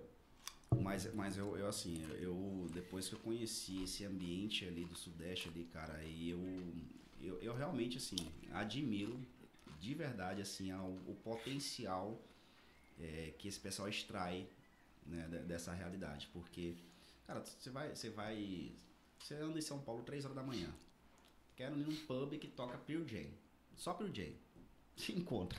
Achar. São Paulo vai estar acesa igual uma cidade mediana às 7 horas da noite. Não dorme, né? A cidade não, não, dorme, cara. Tem balada a qualquer horário. Qualquer horário você vai, tem melhores restaurantes Culto possíveis. As, as coisas acontecem o tempo todo, sabe? Assim, é pulsante, sabe? E aí você entende assim, qual que é o limite de, de, de produtividade, de, de inserção na coisa que você pode ter. É, eu, eu acho que assim, de tudo que eu vivi, eu gosto do equilíbrio da coisa, sabe? Uhum. É, voltando àquilo que a gente estava falando sobre dinheiro. Da mesma forma eu uso para o trabalho, né? É, eu tenho um tesão para fazer o que eu faço, todos os dias. Eu amo realmente fazer o que eu faço. Mas eu não posso viver em função do trabalho. O trabalho tem que me servir para eu ter uma qualidade de vida também. Para eu curtir vir aqui ver meu irmão, minha família, sabe? De de, cu- de poder sair, tipo assim, viajar para pegar um Rock in Rio da vida, enfim. Eu acho que isso que vale a pena eu extrair do trabalho. Estando lá, cara, 200% que precisa de mim é 200% que eu vou oferecer. Agora, eu não posso viver, em- viver em função disso, né? Porque Show. eu tenho, eu, eu tenho também que ter uma, uma qualidade para mim, onde o Samuel tem que construir uma coisa para ele, sabe? Criar experiências, viajar, curtir família, sabe? Eu acho que isso é o mais importante. Acho que o equilíbrio da coisa funciona muito bem. Agora, é, explorar o máximo daquilo que a gente pode fazer é sempre algo que eu me provoco a fazer, sabe? A gente pensa o seguinte, ah não, eu tô no limite. Tá mesmo, cara.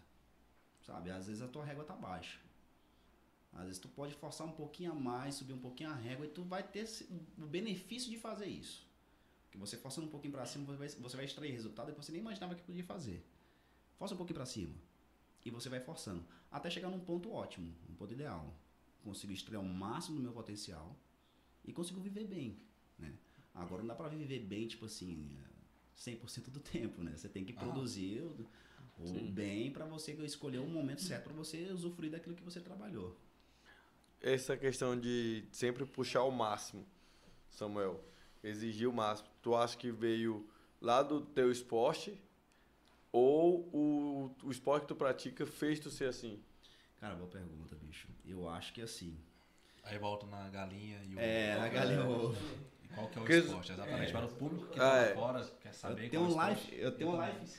Deixa eu colocar um pouquinho aqui. Eu tenho um lifestyle que pra mim é um esporte, mas é um estilo de vida, que é o jiu-jitsu. Jiu-jitsu pra mim. Faixa preta, viu? Peguei a faixa preta com o mestre Rony. Tô olhando aqui Mestre pra Boca também. A orelha se tá estourada, hein? Não é, não é. Quem É, é o Rony? Rony é Mas tu lembra que o Henrique falou Treina que os caras, geralmente os caras deixam de estourar? No caso dele não é lutador, né? Então não, não precisa. Mas, mas eu acho que ah, foi meio que uma, um pouco dos dois, cara. É, eu nunca tive muita opção pra ser para ser razoável, sabe? É, a minha família sempre foi humilde, né?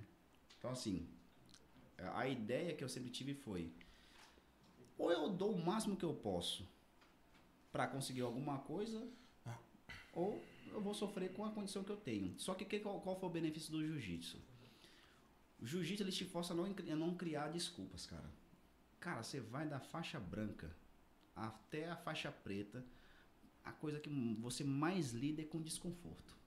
É o tempo todo você tomando cacete, apanhando, e você tem que ao mesmo tempo sair daquele desconforto pensando, gastando energia e reverter a situação. Aí eu não posso, ah, assim, ah, tu tá apanhando aqui, não, mas é porque eu tô, ah, e daí? Você não pode inventar desculpa, você tá apanhando, mano. Sai dali, sabe? É o tempo todo você sendo é, pressionado e você tem que sair daquele desconforto. Então, se você consegue isso com o esporte, né, você consegue mentalmente ter essa, essa sensação no esporte, você cria uma, é, como posso dizer, uma, uma blindagem na sua cabeça onde você pode fazer com qualquer coisa, sabe?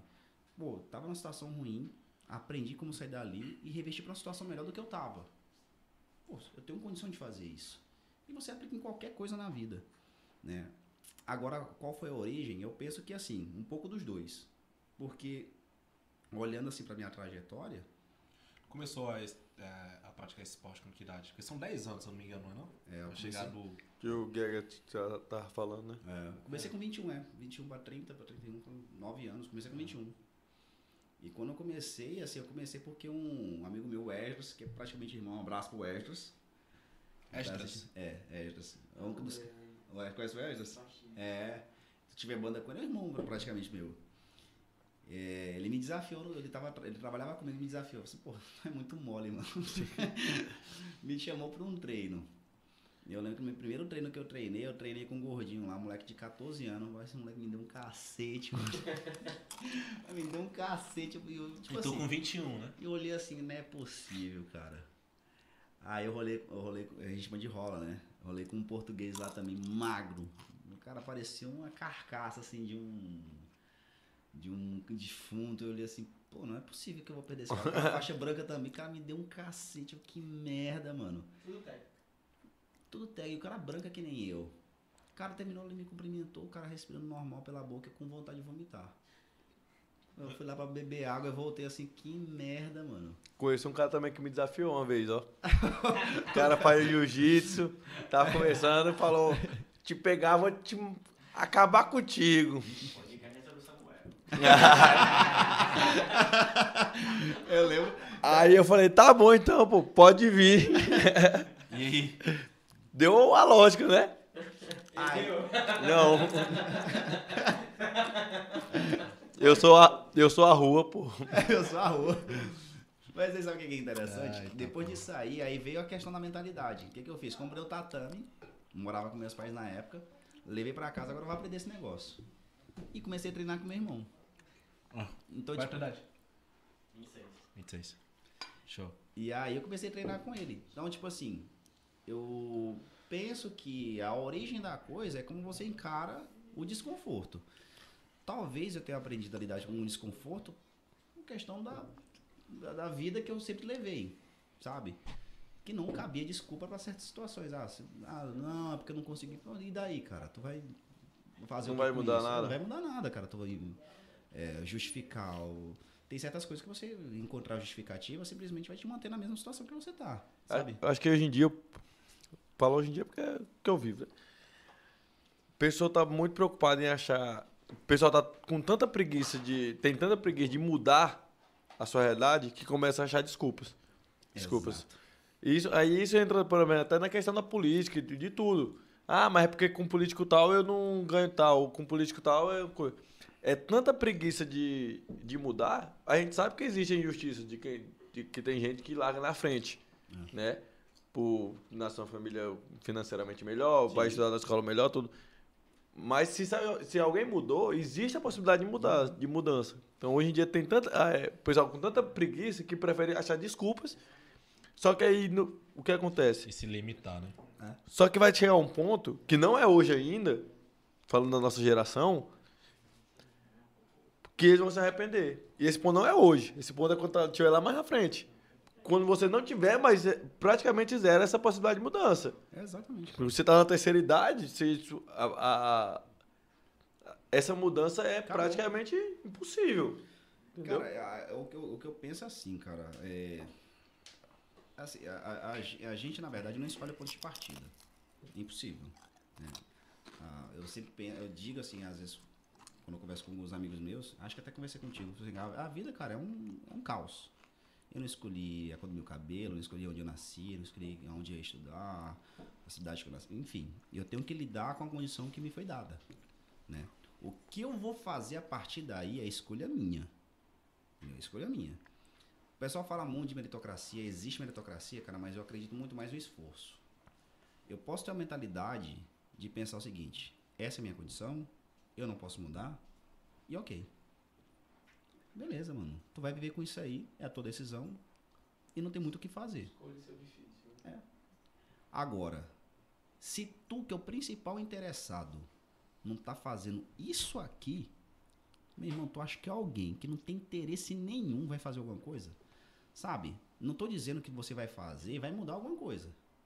Mas Se você não fizer. se você não fizer, aí não vai. Henry Ford já falava, né? Se você acredita que pode ou não pode, você está certo. Exato. É, é exatamente. Essa situação é foda. Mas, mas o, que eu, o que eu penso que o jiu-jitsu me deu, cara, foi o seguinte: é um esporte extremamente democrático. Eu não tenho nenhuma vocação para esporte. Tipo assim, eu comecei. Democracia, pessoal. O cara faixa preta falando que não tem vocação pra esporte. Não, mas. Não, mas se você for e passar 10 anos fazendo qualquer coisa, você vai se tornar faixa preta nesse negócio. Rapaz, nós joga bola há 10 anos, nós não é bom, não. Vocação e dedicação são palavras É, é, eu, o que você, você pode atribuir energia naquilo, cara, e você pode ganhar só pelo cansaço da coisa, sabe? O que eu. O, que- é, o que, eu- o, que eu, é, você vai. Você vai falar assim, meu irmão. só- vez que você beija, né? É diferente da última. Não, a, a minha foi boa. né? Foi bom a primeira? Eu comecei bem já. Autoconfiança é um perigo. Quando o cara, quando o cara tá é, high level, é o caô, mano. É, é do início Brinca com as coisas do criador, velho. Mas essa é uma tática que eu compreendo, faz parte da sedução. O romântico da sedução. Não, a questão é que eu sou sincero mesmo. Mas Mas é, aí- o, o que o esporte me ajudou, cara, foi nisso, cara. De, tipo assim, de pensar que é, eu, eu consigo fazer por pura dedicação. Se eu vou ser o melhor faixa preta ou não, se eu vou ser o cara que vai bater, não, não, não importa. Eu posso chegar ao máximo daquilo que eu consigo fazer com as valências que eu tenho. Sabe? Uhum. Qual que é o máximo que o Samuel pode chegar? Esse ponto. Meu irmão, eu não vou chegar abaixo dele aqui, eu vou chegar no máximo no ponto que o Samuel pode chegar, sabe? Eu, não, eu tenho vocação pra competir? Eu não tenho, pô. Não tenho vocação pra competir. Ah, então é mais um hobby. É o hobby. Mas eu tô dentro do treino, cara, quanto é que eu posso dar? É isso aqui. Eu vou dar aquilo ali. Entendeu? É o máximo que eu posso dar. Se é o máximo que um esporte pode oferecer pra todo mundo, eu não sei. Mas é o máximo que o Samuel pode fazer. Então eu tento fazer dessa forma. E eu acredito que é, o, o jiu-jitsu me deu muito dessa mentalidade, me- talvez me reforçou muito dessa, dessa mentalidade é, em tudo, né?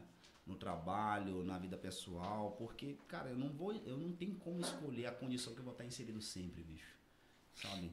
Eu sempre vou ter que lidar com a diversidade, com problema, com desconforto Sim. e saber lidar com aquilo. Isso que tu acabou de falar me lembrou. Você tá, tá aqui, o Zael Júnior. E aí, Zael, pode dar moral aqui, pô. Olhar pra gente, só fica no Tá celular, meio, pô. tá meio triste ele, não tá? Ele só fica no celular, pô. Esse direct não para, pô. Fonezinho escutando, vendo a qualidade, tá reclamando. Ah, Tem que aprender a valorizar aqui quem tá no, Quem tá nos corres. Bastidores. é, no. Entendi, pô, entendi. Mas tu falou de Dalbaço, eu lembro de uma vez que o Israel falou isso, acho que numa célula, Israel. Tu vai lembrar. Que o Israel jogou bola fora, aí tinha uma época que ele tava jogando no Internacional, né, de Porto Alegre. Sério, né?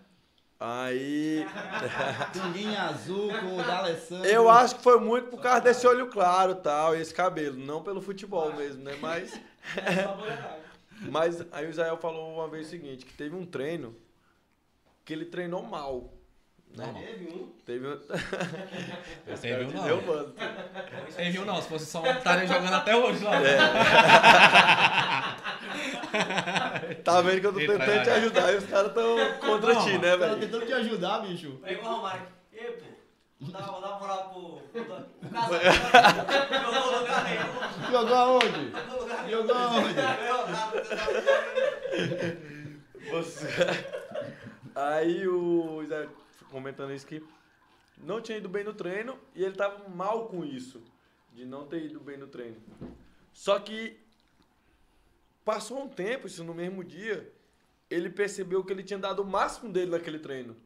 Falou isso, tipo assim, pô, eu não fui bem porque não foi culpa minha. Assim, eu dei o meu máximo, eu não, não deixei de correr, não, não me esforcei tudo.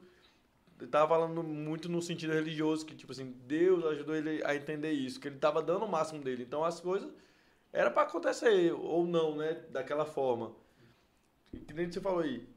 Dar o seu máximo nem sempre é garantia que você vai ter sucesso naquilo. Exatamente. Mas Às você. Você dá o seu máximo aqui, dá o seu máximo aqui. É, mas você tem que dar o seu máximo. Ele deu, ele deu o máximo dele lá. Tem dia que é chuva, né? Nem todo dia é sol, né? É, entendeu? Isso. A gente tem que aprender a caminhar também quando tiver chuva. né? É, então, tipo assim. Tem e dia o que é de noite. E o máximo que ele deu lá, beleza, ele não, não virou no futebol, mas o máximo que ele deu lá ensinou ele várias coisas que ele carrega pra vida dele até hoje. Por causa que ele deu o máximo lá. Se ele não tivesse dado, qual benefício ele tinha ganhado? Bicho, mas tem gente, vou dar um exemplo que aconteceu hoje. Hoje eu tava com uma reflexão parecida com essa. Fui lá no açaí que eu falei anteriormente. Eu cheguei pra tia e falei, tia, eu tô com muita dor de cabeça e tal. Ela nem é tia, tinha uns 26 anos. Eu falei, eu queria um, um tava levando pro Léo Holanda. Um eu quero com gelo normal, igual você faz, mas o outro tira um pouco do gelo. Aí ela foi, aí já fez uma cara assim, né? Tipo, Eu não pedi nada demais, só pra tirar menos o gelo. Aí ela fez os dois. Aí eu vi ela fazendo os dois iguais, né? Eu, qual que é o que tem menos gelo? Ela, Não, na verdade os dois estão cremosos. Eu, mas qual momento que eu falei que era cremoso? Eu falei, não, tudo bem, eu sei que você tá na correria aí e tal. Mas tem gente que ela não dá o seu melhor, tipo, independente da função. Exato. Então tem pessoas que acham assim, não, é, eu sou entregador do Campelo, por exemplo. Eu vou fazer de qualquer jeito. E até o Elon Knight tava falando isso, né? A gente podia- até merece chamar ele aqui também. Merece. Ele falou assim, não, se você é entregador, cara, dê o seu melhor, porque alguém tá vendo aquilo. E principalmente Deus tá vendo seu- a sua atitude, o seu coração e tal. Então, aí Deu- você conta quem ele é agora. Quem? O Elonai? quem é. O Eleonai, ele é um. Pô, não vou falar quem ele é, porque eu nem eu sei exatamente quem ele é, mas ele é um dos braços direitos do Campelo, ele é contador, advogado, tributário, Um dos braços direitos. E ele com- Campelo, né? é, do dono do Campelo. E ele começou como entregador, não era entregador de carro, era entregador de bike, entendeu? E lá ele teve a oportunidade, sendo uma pessoa diligente, ele gosta muito dessa Mas você tem palavra. que né? contar que ele começou como entregador, porque Ele o começou- não tinha visibilidade Nenhuma. É, exatamente, exato, muito bem. Hoje no Campelo dá uma visibilidade. Dá uma visibilidade, o cara trabalha deixar- no carro ou numa moto, Quero né? deixar registrado que eu era o melhor empacotador do Baratão, viu? Olha aí. Ele era empacotador. Ele, na verdade, era da época do Cardoso, quando o Campelo não tinha literalmente, né? O a- nome Campelo, né? Era Cardoso. Era Cardoso ainda É, na época. é antigo, Né? é antigo. E ele Cara, falando, são, o tem cara não tinha nem pessoas. carro ainda, o dono. O dono não tinha nem carro. Então as pessoas acreditam assim que. Ah não, quando eu tiver. Quando eu- se eu for gerente, aí eu vou ter um comportamento diferente. Na verdade, é, o comportamento ele já é enraizado desde os primórdios, né? Uma coisa que me chamou bastante a atenção, tu falou que morou em outras cidades. Eu gostaria de saber se teve alguma. Se as pessoas te olhavam, te olhavam de uma forma diferente, porque tu veio do norte, o pessoal do norte não tem muita escolaridade, o pessoal do norte é, faz, vota tudo errado. Volta. Vai ser cancelado. Cara, Ele quer, quer, ca- ele, ele quer derrubar, Israel- ele quer Israel derrubar a falou. live, porra. Tu ainda vai queimar o cara. Não. Olha aí. Segura aí, onda. Não, tô falando assim, mas o que que o pessoal. Eu digo isso porque eu sou do norte, eu também já morei fora do país. Aham. Então, assim, eu sei o que é chegar em São Paulo e falar assim que eu sou do Tocantins. é. Sou Tocantins, caraca. Chegou de quê? De pé de jumento? É, uma- uma- Ah, tem energia. Vem na sucuri. Vem na sucuri. Colocar a minutagem bem e fazer o corte amanhã. Então, assim, mas a tua parte, que é uma parte é, mais técnica, vamos dizer assim, o que que o pessoal do Sudeste pensa ou pensava, tipo, tinha um certo preconceito, acreditava assim, é, colocava em prova ou em xeque o teu conhecimento porque tu veio do Tocantins, por exemplo? Cara, acho que nem, dependendo se é do Sudeste ou até mesmo em Belém, eu, gen- eu tive que explicar que não, não era bem assim, sabe? E não era por maldade das pessoas, sabe? Eu acho que o que acontece é, o, o Tocantins é um, é um estado novo, Hum. né? Naturalmente é um estado novo. E todo grande centro, ele é muito fechado dentro dele. Belém é uma cidade de um milhão e meio de habitantes. Goiânia é um milhão e meio. São Paulo, puxa. Mas uma das coisas que eu, que eu achava engraçado é porque nem geograficamente conhecia o estado. É, Entendeu? Mas teve, só, Ah, só- é Nordeste. só- teve um. Onde é que eu- fica? Eu fui comp... É eu paulista, comprei um. carioca. Os caras de Brasília aqui não sabe? Moça, eu comprei um pandeiro de um cara. Esse cara, eu acho que ele era é, Rio Grande do Sul. Aí pra ele me enviar, eu- ele, não, onde é que você mora? Eu falei, não, no Tocantins, aqui no Tocantins. Ele, não, Tocantins é o quê? São Paulo? Ele achou que era a cidade. Eu né? tive É, uma situação parecida. Aí eu falei, não, deixa eu falar um negócio, Tocantins é um estado. Não, eu tava no táxi, eu tava num táxi, cara. Eu tava no táxi. Primeiramente, deixa eu te mostrar aqui o mapa. É, deixa a gente situar um pouquinho. Na real, esse negócio de geografia, lá É. em Florianópolis uma vez, o cara falou que perguntou você que tinha só boi na. na, na... Florianópolis. Bicho, Meteu eu- essa. Eu, bicho, eu, fui- eu fui. Eu peguei um táxi em São Paulo uma vez, o cara perguntou, "Hum, você fala diferente, bicho. Tá de onde? Tu não Tocantins? Ah, Tocantins Goiás? é, Tocantins Goiás. Ainda nem dividiu. É. Aí o, o que que acontece? É, Se queira cantar fazendo greve de fome ainda pra ele. verdade, vai ser emancipar o Estado. Mas, mas assim, cara, eu acho que, assim, 30 minutos de conversa, você consegue meio que quebrar esse estigma. O que eu, o que eu penso assim, é, mais pro sudeste, você tem um eixo muito fechado ali, que é Rio e São Paulo. É, tudo acontece ali. E eu não vou culpar as pessoas ali, cara. Você vai pensar, qualquer movimento cultural, artístico, imprensa, tudo tá naquele, naquele eixo. O que eu acho bacana, cara, é algo como a gente tá fazendo aqui. Um podcast de alcance. Qualquer pessoa em qualquer canto do mundo tá acessando isso aqui, sabe? E aí isso quebra um pouco a coisa. Mas eu, por exemplo, a primeira vez que eu fui em São Paulo foi em 2013. Cara, até eu provar que eu tinha a mesma capacidade, conhecimento e de conversa e falar sobre certos assuntos, é, eu assim, estranhamente surpreendia as pessoas que eu poderia conversar sobre qualquer coisa. E o pessoal pensava, não, isso aqui é tal coisa. Não, mas eu sei o que, que é isso. Sabe? Então, assim, te explicar. né? é, queria me explicar. Traduzir. É, e assim, as- eu não via maldade nas pessoas. Às vezes eu, eu via mais empatia, mais uma maldade. Tipo assim, mas não vamos dar uns passos para trás para colocar o Samuel no assunto. E não era bem assim, sabe? Porque eu já sabia o que que era. Então, assim, é, eu via naquela época mais essa, essa resistência a entender que o nortista e o nordestino são gente de fibra que, assim, rala igualmente, tanto lá com as nossas condições aqui, e que tem acesso ao mesmo conhecimento, sabe? Tem até uma música do Rapa que eu gosto de escutar muito, que é Norte e Nordeste. Cara, eles, assim, eixo Rio e São Paulo ali, aquela parte do Sudeste ali, tem um ambiente competitivo para certas áreas que são é muito pesado. Mas, meu irmão, o que que a gente lida aqui, dificuldade no Norte e no Nordeste, é pesado igualmente nas nossas condições. Só que qual que, é, qual que é a diferença que a gente teve nos últimos anos para cá? A gente tem acesso às mesmas informações Sim. e não foi acompanhado por eles. Vamos pegar um exemplo prático aqui. O maior comediante que a gente tem na internet hoje, de onde ele surgiu, o Whindersson Nunes. Cara, surgiu com a webcam, interior do Piauí e ganhou o mundo. O que, que ele teve de valência diferente de qualquer um outro? Nada. Ele mesmo fala, né? Sabe?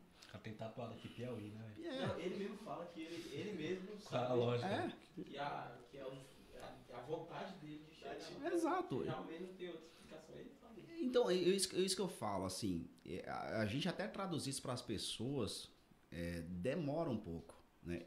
E não por maldade das pessoas, mas assim, porque já vem com essa, com esse preconceito, no sentido mais estrito da palavra, conceito já preconcebido, de que o cara não vai ter acesso à informação, né? Uhum. E tem, cara. Hoje você vai, hoje você tem mais celulares, celulares aqui no Tocantins com acesso à internet do que pessoas. Assim como no Brasil como um todo, tem mais celulares com acesso à internet do que pessoas. Qual que é a dificuldade? Qualquer cidadão aqui tem acesso à informação. Nenhuma, Sim. né?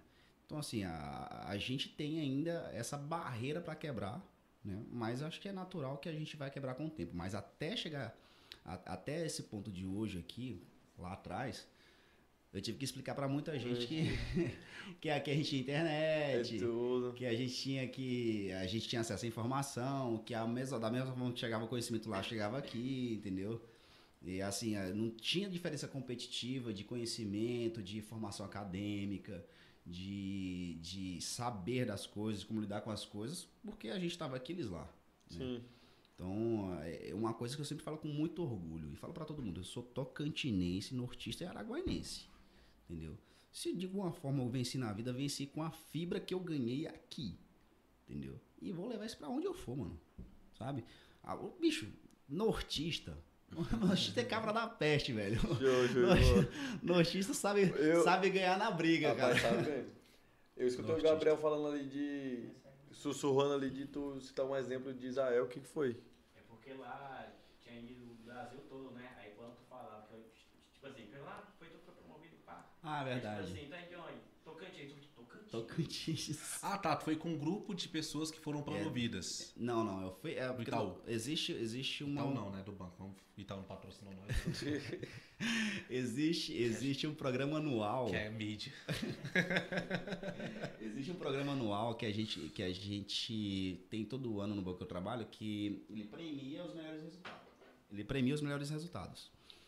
E todo ano fecha e no ano seguinte você viaja. As duas vezes que eu fiz na minha vida para fora do país foi por conta desse programa. E nesse ano coincidiu de eu ter sido promovido e ganhado a viagem. Então, assim, um benefício divino para minha vida. E quando eu comentava de onde eu era, porque ó, moro em Goiânia, né? Atualmente moro em Goiânia, tô indo pro Rio de Janeiro, mas eu sou tocantinense. Então pergunt- perguntavam para mim, pô, de onde tu é? Eu falei assim, eu moro em Goiânia, mas sou tocantinense. Né? Claro que eu vou falar. tipo, tipo o quê? tipo É Tinder. porque ele ba... Tipo É Tinder. porque agora Aí ele ele pegou baixou aqui, o Tinder, tipo Tinder, e olhou pro Matheus. É porque. Não, vou, vou. Vou explicar pra vocês. É porque recentemente ele baixou o Tinder, pô, ele voltou pro jogo. né? Ah, entendi. Aí, De onde aí, você é?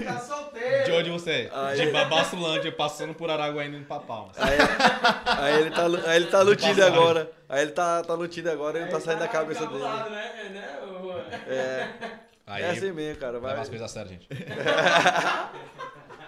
O cara, o cara soltou o Tinder aqui. Vou cortar, assunto, vou cortar o assunto. Né? Tá. Vou cortar o assunto aqui que soltou o Tinder. Mas, mas assim, quando eu falava que eu, que eu era tocantinense, eu falava, Tocantins? Então assim, ó, eu, eu, gosto, eu gosto de frisar que eu sou daqui, porque, assim, por mais, ah, você fala que é de Goiás, tal, cara, eu sou do Tocantins, mano. Minha formação foi aqui, tudo que eu sei extraí daqui. Então assim, eu tô vivendo lá fora com todo o know-how que eu aprendi aqui. Show. Então, assim, quando eu vou, eu gosto de levar e com orgulho. Então, assim, cara, de onde tu é? Não, eu sou tocantinense, tô morando em Goiânia, mas sou tocantinense. De Araguaína. Pra onde tá indo? Vai pro Rio de Janeiro. Então, assim, eu não quero desconfiança por localização geográfica, enfim. É uma barreira que tem que quebrar? Claro. Vida como ela é. Mas vida como ela é, entendeu? A gente não pode sofrer também com isso. Mas é, eu acho que assim, eu, eu, eu sou muito favorável a você ter orgulho das raízes que te fizeram levantar, sabe, eh, o seu caule e você florescer. Porque você tem que saber muito bem de onde você veio, cara, e não negar aquilo. Eu sou tocantinense de Araguaína. Então, assim, pra onde eu for, meu irmão, sou do Tocantins. Eu não sei se eu tenho sotaque, mas não quero perder esse que eu tenho. Entendeu? É, na verdade, o nosso sotaque ele é bem é, misto, né? É difícil a pessoa reconhecer. A gente não tem uma identidade, vamos dizer assim. O Né? pessoal só sabe que é de. Todo mundo fala que é você é baiano, pô. da Bahia, O pessoal achou que eu era do Nordeste. do Pará. Então, Tocantins, cara. Bahia não, porque a Bahia vota errado, pô. Sabe uma coisa, uma coisa interessante que eu sempre fa- falo fora, quando eu tô em São Paulo, por exemplo, uma curiosidade sobre o Tocantins é que no Tocantins não tem pessoas velhas. Não tem um velho Tocantins. é verdade, cara. A gente é da primeira geração, né? Entendeu? Ele não entendeu não, pô. Eu entendi, mas é porque teoricamente, Não né? tem Porque o, velho. porque o RG mudou, né? Pô, Não, Do mas pessoal é- velho é tá lá Mas Tocantins, é Goiás, tá como né? Tocantinense. Goiás. Mas, Mas é o. RG atualizado é Tocantinense. Se você pegar o RG da minha avó, por exemplo, vai estar do Tocantinense. Não, pô. Não, mas com Tocantins formado. A gente é da primeira Tocantins geração. normal de, de 24 anos. O cara já, eu já vi como, tipo assim, eu vou ter que explicar. tem dois anos? Eu vou ter que explicar de Tem dois novo. anos, Tocantins, tem? Quanto? 32? 34 anos. 34. 88. É, 88. O mais velho tocantinense, 34. É isso. É, mano. E como é que foi a viagem para Israel? Por sinal, gente, ele tro- trouxe esse souvenirzinho aqui que a gente vai deixar bastante guardado aqui. Caraca, massa. Eu tenho desse aí. né? Não tem um desse, mas é de Israel? Esse é abençoado. Não, É do Jerusalém, Israel, pô. Mas esse é. E esse aqui, ó, é também de Israel, que ele trouxe. Pra Veio quem tava aqui cedo. Tu nem gosta- de Israel, pô. Cara, Como é que foi a experiência? Quantos dias vocês passaram aí? Tu levou, tu poder, poderia levar uma pessoa a mais? é, posso levar uma pessoa a mais. Na Aí foi- próxima, né? A próxima, né? Tu fala inglês? Ele vai te levar, Cara, bem mal. Mas como é que se comunicava? ele vai levar o, ah, o parceirão dele pra viajar, pô. Chegar lá no aeroporto Lula 22. Cara, assim, do, tinha guias lá. Depois a gente vai tinha- falar, poderia falar um pouquinho, né, sobre Sobre economia. eleição, né? É, economia e eleição. Fala aí o que, que a gente tem que votar. Né? Ah, Ah, começa- sem fala- Vamos Sem falar- sobre, né? Sem falar de política, pelo amor Eu de tinha, Deus. eu tinha algumas perguntas sobre Israel. Israel é um sonho que eu tenho de ir. Legal, cara. Mas aí, é, fala aí qual tem alguma pergunta específica? Fala aí. É, sobre, sobre a questão tanto cultural lá, como que, como que é... Na verdade, lá tem uma união de quatro povos diferentes dentro de Jerusalém. mais Exatamente, cara. Eles vivem em harmonia, entre aspas, né? Como se nada estivesse acontecendo, tipo assim, vivem de forma pacífica lá, né? Aham. É, até porque a- as narrativas que trazem é como se Israel fosse um caos, mas pelo que a gente ouve é que não é, né? Não. Tu postou sobre isso, né? Exatamente, foi isso que eu postei. Cara, Israel puxa o tapete de você pensar que você vai chegar lá é um país igual a mídia traz. E não é uma crítica direta à mídia, mas é aquilo que puxa a notícia. E querendo, é uma crítica à mídia, né? Querendo ou não. Mas o que que é Israel, cara? É um país extremamente seguro, extremamente livre e plural. Quando eu falo, eu falo plural, cara, é de você chegar, por exemplo, numa boate lá e você ter homossexual, você ter tudo. Sabe? Israel, mano. O ônibus que a gente tava lá, o guia era judeu, o motorista era muçulmano, e durante a cidade lá você tinha lá igrejas católicas, ortodoxas gregas, ortodoxa eh, russa, apostólica romana, e todo mundo convivendo super bem. Hum, Você, ah, no dia que a gente foi beber, na, beber cerveja na, naquela noite lá que a gente saiu daquela boate, duas da manhã. Cara, a galera andando ali na rua lá, o exército lá, uma sensação de segurança. Cara, Guerra poli- aconteceu. não, zero. A galera lá, os policiais do exército lá, cara, com metralhadora. Tu pensa o seguinte, mano, quem que vai ter coragem de vir aqui me assaltar? Porque o risco lá é de terrorismo. Se o cara levantar qualquer tipo de risco pra De cima de mim, Cara, Não já se reagir, pô, vira é, pó. não é o risco de um assalto, é o risco, não, aquele leão terrorista. Metralha o cara, eu tô imaginando, sabe? Mas Jerusalém, Israel, assim como todo, a gente ficou assim, é, hospedado em Tel Aviv, que é a capital política, né? de Israel, e Jerusalém. Mas a gente conheceu algumas outras cidades, mas são as duas maiores cidades. Tel Aviv, cara, a sensação que você tem é que você tá em São Paulo, Rio de Janeiro, uma cidade pulsante, livre, com boate, festa, sabe? Tudo. Tudo que você imagina uma cidade normal, você tem lá. Gostei. coisas. Então, Do quê? Boate? Festa? Gosto. Que dia tem? Amanhã? Tá e assim, você tem a cida- ah, você tem em Israel uma economia Ai, assim ai, que a gente viveu lá a, a veia turística, né? Uhum. E você via o tempo todo grupos de tudo quanto é canto do mundo. ai. Tem muita discussão pra lá, né? Muita discussão. Mas é um país que você vai ver fora do, do eixo de, de turismo, que é uma economia que pulsa de outras formas, né? É um comércio forte, tem serviços lá que a gente percebe que é forte, né? O comércio, lógico, é impulsionado pelo turismo, né? Sim. Mas de- dentro de Tel Aviv, por exemplo, tem um dos maiores celeiros de, de, de aplicativos, de, de, de, de... É tipo um Vale do Silício lá, sabe? O Waze, por exemplo, que é esse aplicativo que a gente tem de localização, é de Tel Aviv. né? Surgiu lá. Então você tem mentes lá que pensam de forma mercadológica, que pensam de, de forma, de forma É uma de inovação, né? Então é um país que é muito. É, um- é, um- é uma distorção naquela área. Se você for olhar geograficamente ali, Síria, Arábia Saudita ali. Palestina ao lado, não, também? Cara, Palestina é uma, é uma faixa de terra dentro de Israel, praticamente. A gente, Ok. foi, a gente foi lá quando a Conheci gente uma foi em. Belém. Eu conheci uma palestina. Uma parte lá, né? Não, eu conheci uma pessoa de lá. Uma Foi? Palestina?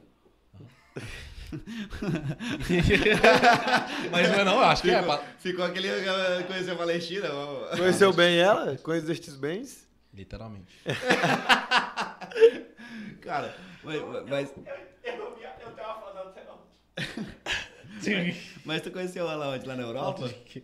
Foi lá na Europa, ela tava lá também viajando e tal. Lá tem, tinha gente do mundo todo também. E aí, na Palestina lá, é uma faixa de terra dentro de, de, de Israel. Não, né? Você tá viajando. né? Quando a gente estava indo Sam pra lá, que a gente foi conhecer Belém, Belém, onde Jesus nasceu, é um território que fica dentro da Palestina. Então a gente foi conhecer Belém, né?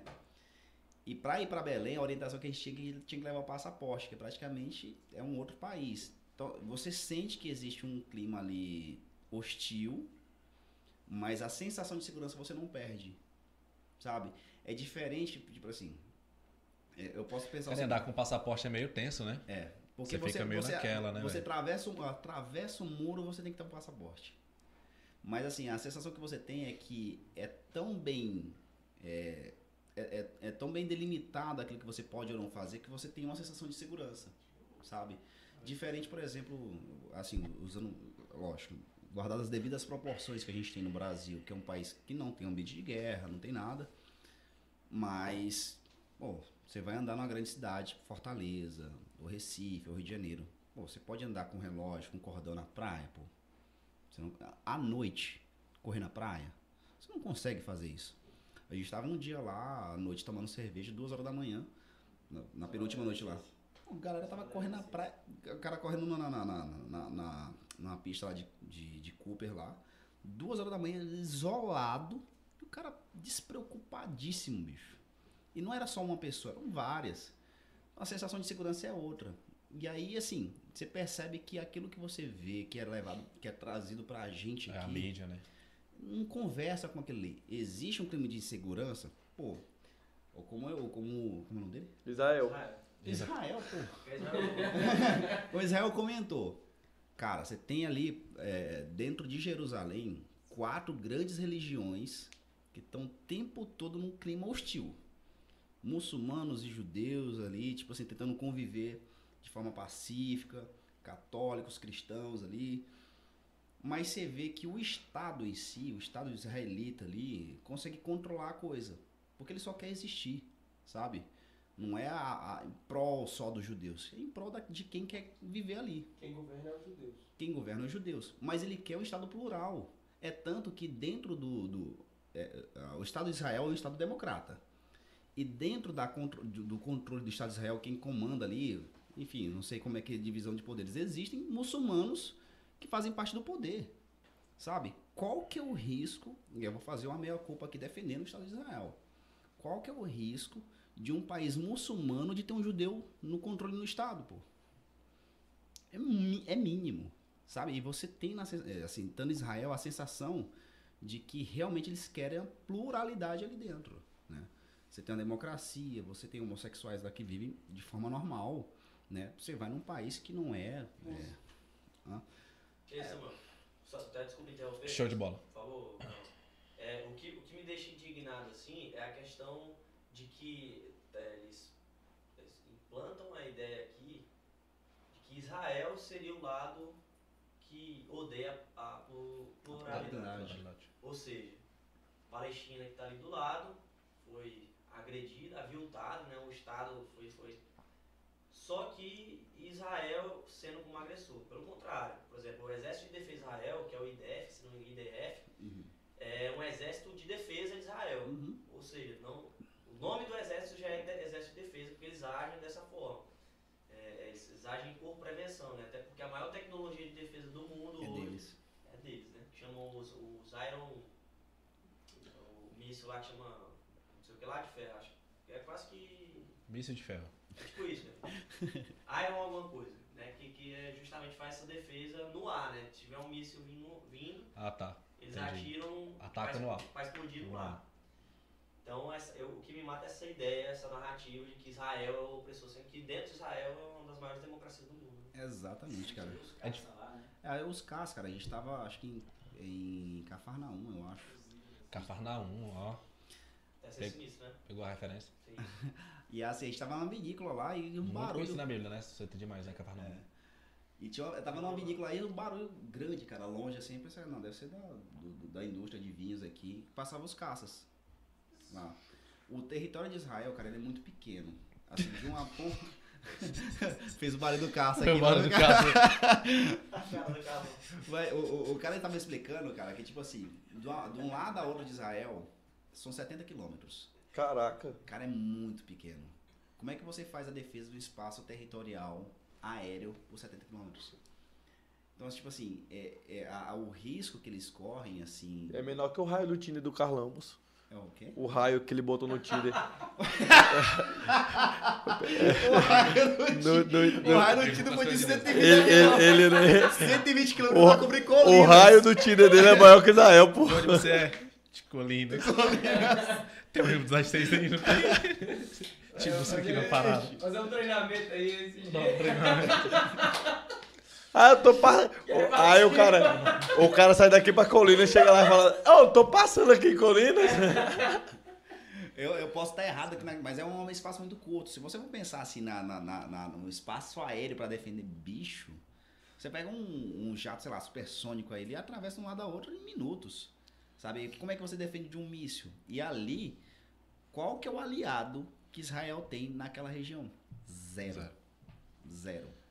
Então, assim, o que, Tá solto na mata. é, o, que eu, o que eu achei mais impressionante foi assim, dentro de Israel, culturalmente, extremamente acolhedor, um país Alimentação, como era? terrível.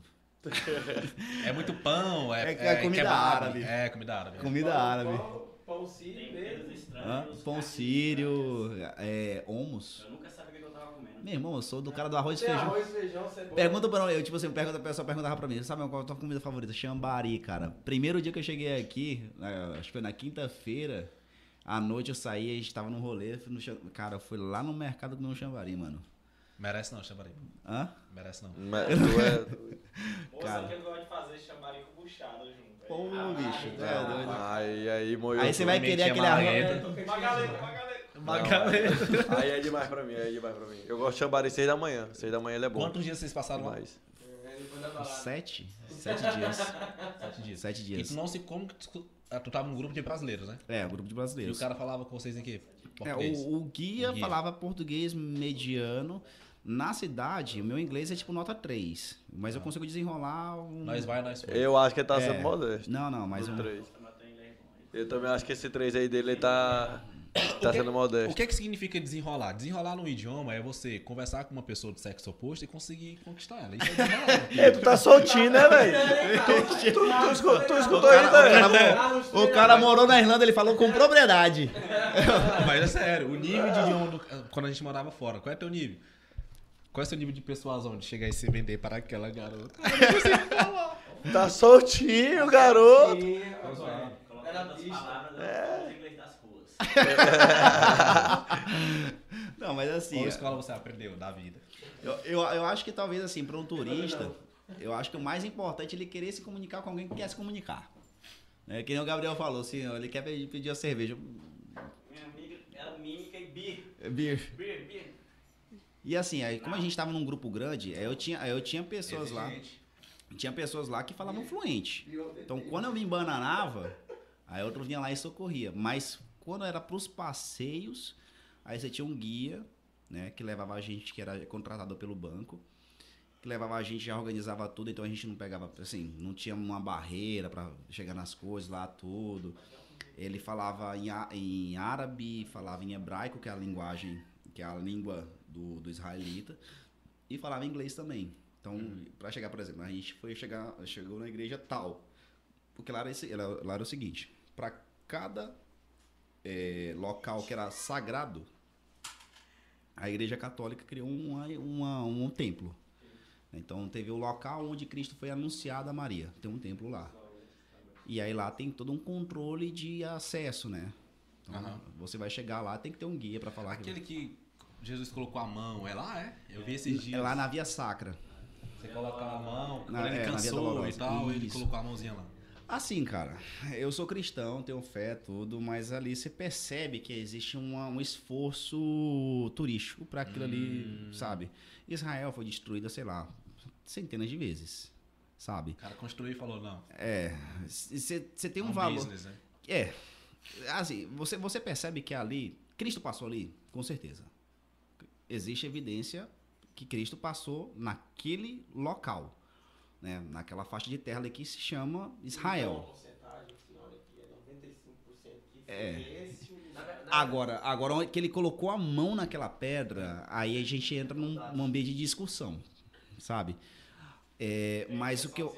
Tá sujeito a verdade, a verdade é. que o, a- o lugar onde, segundo a arqueologia, né, o lugar onde Cristo passou está, na verdade, hoje, Lá tá embaixo. 10 metros, Pra baixo. 10 a 15 metros abaixo. Pra né? baixo. É. Pra ter botar lá em cima a mãe. É, Mas é verdade. É, é porque, tipo assim, Israel foi destruída e reconstruída várias vezes. Então, pô, a gente tá falando de Cristo dois mil anos atrás. Então, cara, de lá pra cá, o Estado de Israel foi criado depois da Segunda eu ver o Guerra cara que Mundial. criou essa pedra, né? Se não for verdade, né? Brincou com as coisas do garoto. Tá condenado já esse aí, velho. Mas, mas igual, por exemplo, no Jordão, lá no batismo, né? O lugar do batismo do Jordão hoje não é o lugar. Que Cristo foi É, batizado. é porque é bonito o lugar que tá lá hoje, né? Que é o que é bacana puxar foto, mas.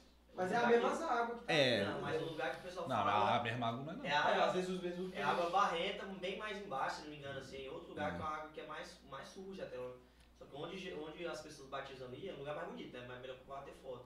É. Mas o tempo é o Agora, agora, agora é uma coisa que, a- que eu acho interessante, É. bicho. O tempo que tá destruído é o mesmo. né? É o tema, é o Muro das é. Lamentações. O Muro das Lamentações. Aí tem dois locais, assim, que eu, como cristão, aí eu senti o peso. Por exemplo, o Monte das Oliveiras. Cara, você tá no Monte das Oliveiras ali, você enxerga Israel por cima, aí é diferente.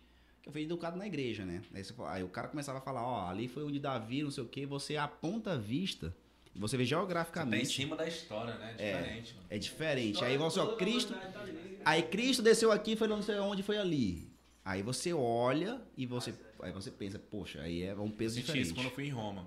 Né, modéstia à parte, Então. quando eu tava lá, tipo, cara, olha. O cara conta a história em cima da história. Então, Caraca, mano. Eu fui em Brasília. Quando eu fui em Brasília. agora É, um local, um local onde eu, um local onde eu chorei mesmo assim, como cristão, foi no Muro das Lamentações, porque ali você entra num local onde é, o onde é o Muro das Lamentações, a atmosfera é diferente. Você pode ter fé ou não, mas a atmosfera é diferente. É a mesma coisa, lembra aquele dia que a gente tava entrando no jogo do lado do São Paulo? É.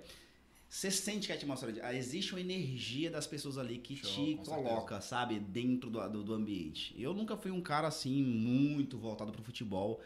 Mas você tá no estádio de futebol, lógico, guardado as devidas proporções. Não, tipo. Pô, São o- Paulo Mineirão, tô feliz. Não, tipo o. Assisti o pai do Israel usando. Não, pô, ti- ó, tipo o show do Racionais. Já, pô, assisti Champions League. Tipo, Exatamente. show até, até comentei com o o show dos Gabriel. Racionais. O, o Gabriel Cara. falou, o Gabriel falou assim pra mim. O Samuel não deve ter gostado muito, não, né? Do show do Racionais. eu Melhor falei, show. moço, diferente, porque, por exemplo, aí no show do Racionais, No Rock in Rio. é, no Rock in Rio. Melhor show, cara. Eu, eu, é, tava lá, tem- eu tava lá, tipo assim, focado nesse show, né? Eu falei, Samuel, esse é o show, não é pra perder qualquer um, menos esse. Mas ele não escuta Racionais. Que escutei. Ele ficou lá no show. preto. Ele ficou. é, Ele ficou lá. Não, só tinha ele de branco na, na, na rodinha. Na, rodinha só tinha ele de branco. Na, rodinha só tinha ele, só tinha ele de branco. Só que, tipo assim, ele não escuta, ele não conhecia as músicas. Só que teve um show e tal, e eu vi, já vi que na cadeia que ele tava curtindo, e no final ele tava. Falava, pô, tô perplexo com esse show, a energia desse show, o jeito que foi. Muitos comentários. Porque o lugar faz tu sentir aquilo, né? Não, eu tanto que eu, eu- é no é, tipo assim, é eu, eu uma coisa que eu até falei pro Juan, eu gosto de, de observar as pessoas desfrutando aquilo. Cara, eu gravei o Juan can- cantando, parecia que o Juan tava num culto, mano. Tipo assim, tipo na igreja, o Juan cantando no culto. tipo Nego assim, drama. o Juan, tipo assim, tava possesso, mano. E, Eles cara, cantaram as músicas antigas. Cantaram, Tudo. mano. Foi o. E, cara, que Histórico, é mano. surreal? É por isso, que eu, eu- eu- por isso que eu falo do mundo das lamentações. Eu vou só fazer um paralelo. Cheguei no mundo das lamentações, cara. é, assim, a atmosfera era diferente, porque lá você tinha judeu, você tinha árabe, tudo. Você chegava próximo do calor, desgraçado. Já próximo do muro. É, porque, tipo assim. Esse é um- muro é, é- como é que é, assim? é uma parede, é uma parede, eles têm uma pedra lá que chama pedra de areia, assim, que é uma pedra que ela absorve bem o calor pra quem tá dentro, por exemplo, se fizer uma casa, dentro da casa fica assim 15 graus abaixo do que tá lá do lado de fora. Igual quando a gente foi na Fortaleza de é Massada tipo lá. térmica. É. Porque a Fortaleza de Massada lá que fica na beira do Mar Morto foi feita uma fortaleza lá com só com essa pedra. Cara, era bizarro. Você tava do lado de fora queimando, igual churrasco, você entrava pra dentro das construções lá que foram é, reconstruídas com a mesma pedra lá, pra, só pra dar como exemplo.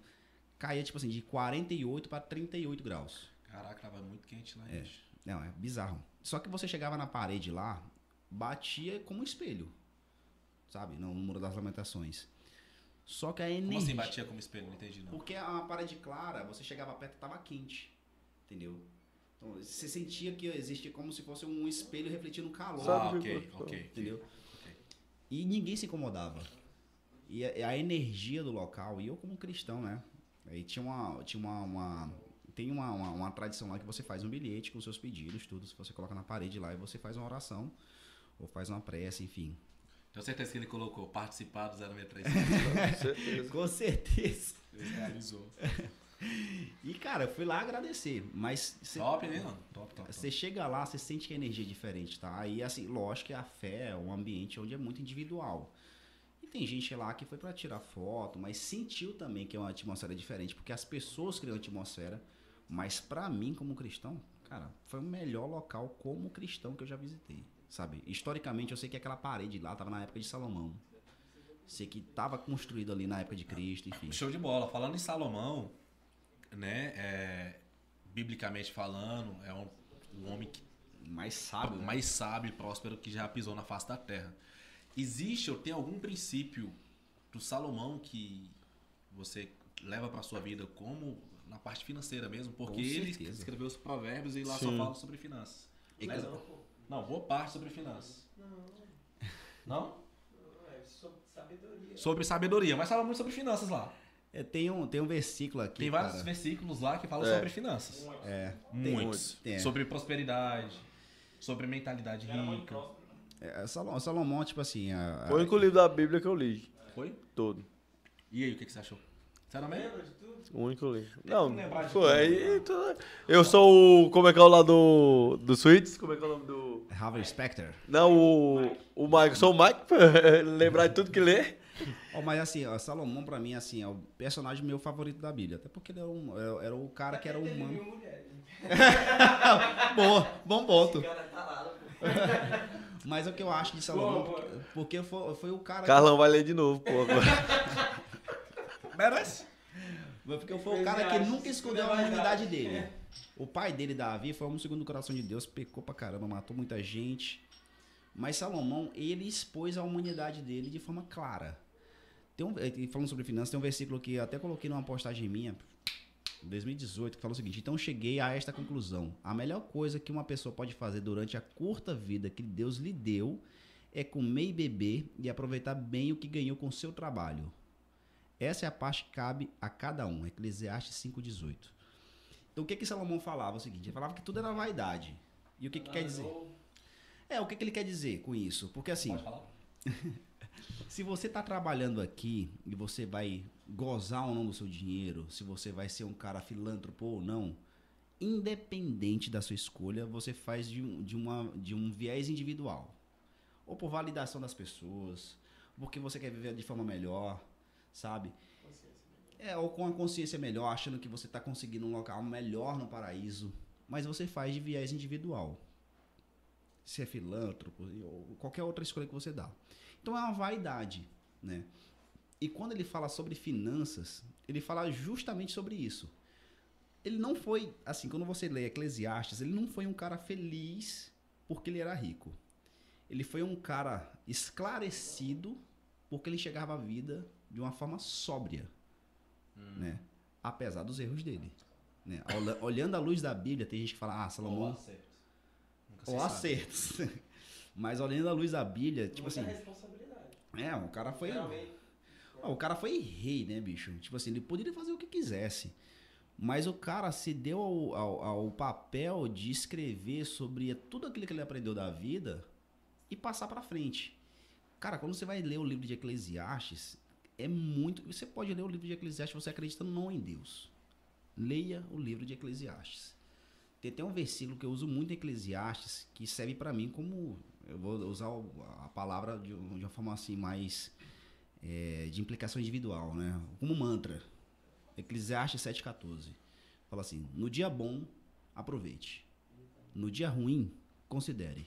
Porque Deus faz tanto um como o outro para o homem não saber nada sobre o seu futuro. O que ele quer dizer com isso? Cara, tá com uma vibe boa, tá na crista da onda, aproveite, maluco. Tá ruim, extraia o máximo desse tempo ruim, da derrota, para crescer. Porque amanhã tu não tem controle nenhum. uau. É isso. Nossa, esse corte já. Vê o minutagem. É sério. Vê o minutagem. Duas horas. Ah, é. É? Não, se sério. É sério. Porque, tipo assim, cara, se a gente for pensar aqui, o que, amanhã, cara, eu tô aqui no, eu tô Tá aqui no, tô aqui no podcast com vocês. Cara, amanhã eu vou dormir em casa hoje com meus pais, com meu irmão. Não sei que dia se eu vou amanhã ou depois pra Goiânia. Não sei, cara, não sei quanto tempo que eu vou ter aqui na Terra. O que eu tenho de controle é hoje. E, cara, eu sofrer porque eu tive uma derrota hoje, eu tô deixando de aproveitar o que eu tenho que é hoje, bicho. Cara, derrota, vitória, é uma coisa que o juiz também me ensinou. Aprender a lidar com derrota. Tem gente que se acha derrotado porque perdeu. Ou porque o tempo tá ruim. E não é bem assim, cara. Tu teve uma derrota. Agora, aproveite isso aqui, extrai alguma coisa. Porque se tu tiver um amanhã, tu tem que levantar melhor, mano. Entendeu? Deus te deu um amanhã. E tá no Nelson Mandela controle- falava isso, né? Perder, nunca perco. Ou ganho, eu aprendo. Nelson Mandela. Exato. Dá uma olhada nos do- comentários aí, negão, por favor. Tenho, falando de perder, já tem a grande frase do Jordan, né? Que o Jordan fala que. Ele fala assim: Eu errei mais de 9 mil arremessos na minha vida. Eu, ti- ele fala: não, vou, vou até procurar aqui certinho. Tive X é, bolas do jogo na minha mão e perdi. Ou seja, Mesmo assim, é um eu, fraca acertou, eu acertou. fracassei várias vezes na minha vida. Por isso eu triunfei. Cara, tem uma, tem uma vez que eu tive. E ele é o maior cestinho de todos os tempos, não? Não, o Cestinha não. Ele é o maior, ele é o maior jogador. É engraçado isso. Ele é o maior considerado o maior jogador é, de todos os tempos do basquete, mas poucos recordes ele é o, ele é o dono. Ok.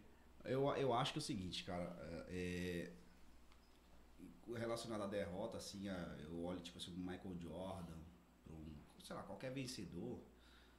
Não é, como, não é como ele lidou com a vitória. Todo, mundo- todo mundo lida bem com a vitória. Agora, o diferencial dos caras. O diferencial dos caras é como ele lida com a derrota. Só, só pra falar certinho, que ele fala aqui, ó. Eu errei mais de 9 mil lançamentos durante minha carreira, perdi algo próximo a 300 jogos, por 26 vezes acreditei que acertaria a sexta que nos daria a vitória no jogo e errei. Eu falhei repetidas vezes ao longo da minha vida, e foi por isso que eu triunfei. Aí. Michael Jordan. Michael B. Jordan Michael Jordan? Michael Jordan. B. Jordan. Eu vou falar de Pelé porque o Pelé. Vou dar uma olhada aqui nos E o pai comentários. É. né? Que é o pai do quem? Não foi, pai do Pelé? Ah, é verdade. Ele viu, ele viu Pelé viu a, o pai a Copa de perder. 50, A Copa de verdade. O pai do Pelé de futebol? Não, viu ele criança, o pai dele. É, pô, O pai dele. O Brasil perdeu, eles estavam assistindo o jogo da Copa, o Brasil perdeu, aí ele viu o pai dele chorando, ele é uma Ah. criança, prometeu assim: Eu vou ganhar. Eu vou ganhar a Copa do Mundo. Só ganhou. Caraca, velho. Mas também ele jogava contra açougueiro, pedreiro. É, Os caras saíam da aula cansados. É outro assunto, eu tô falando que é outro assunto. é.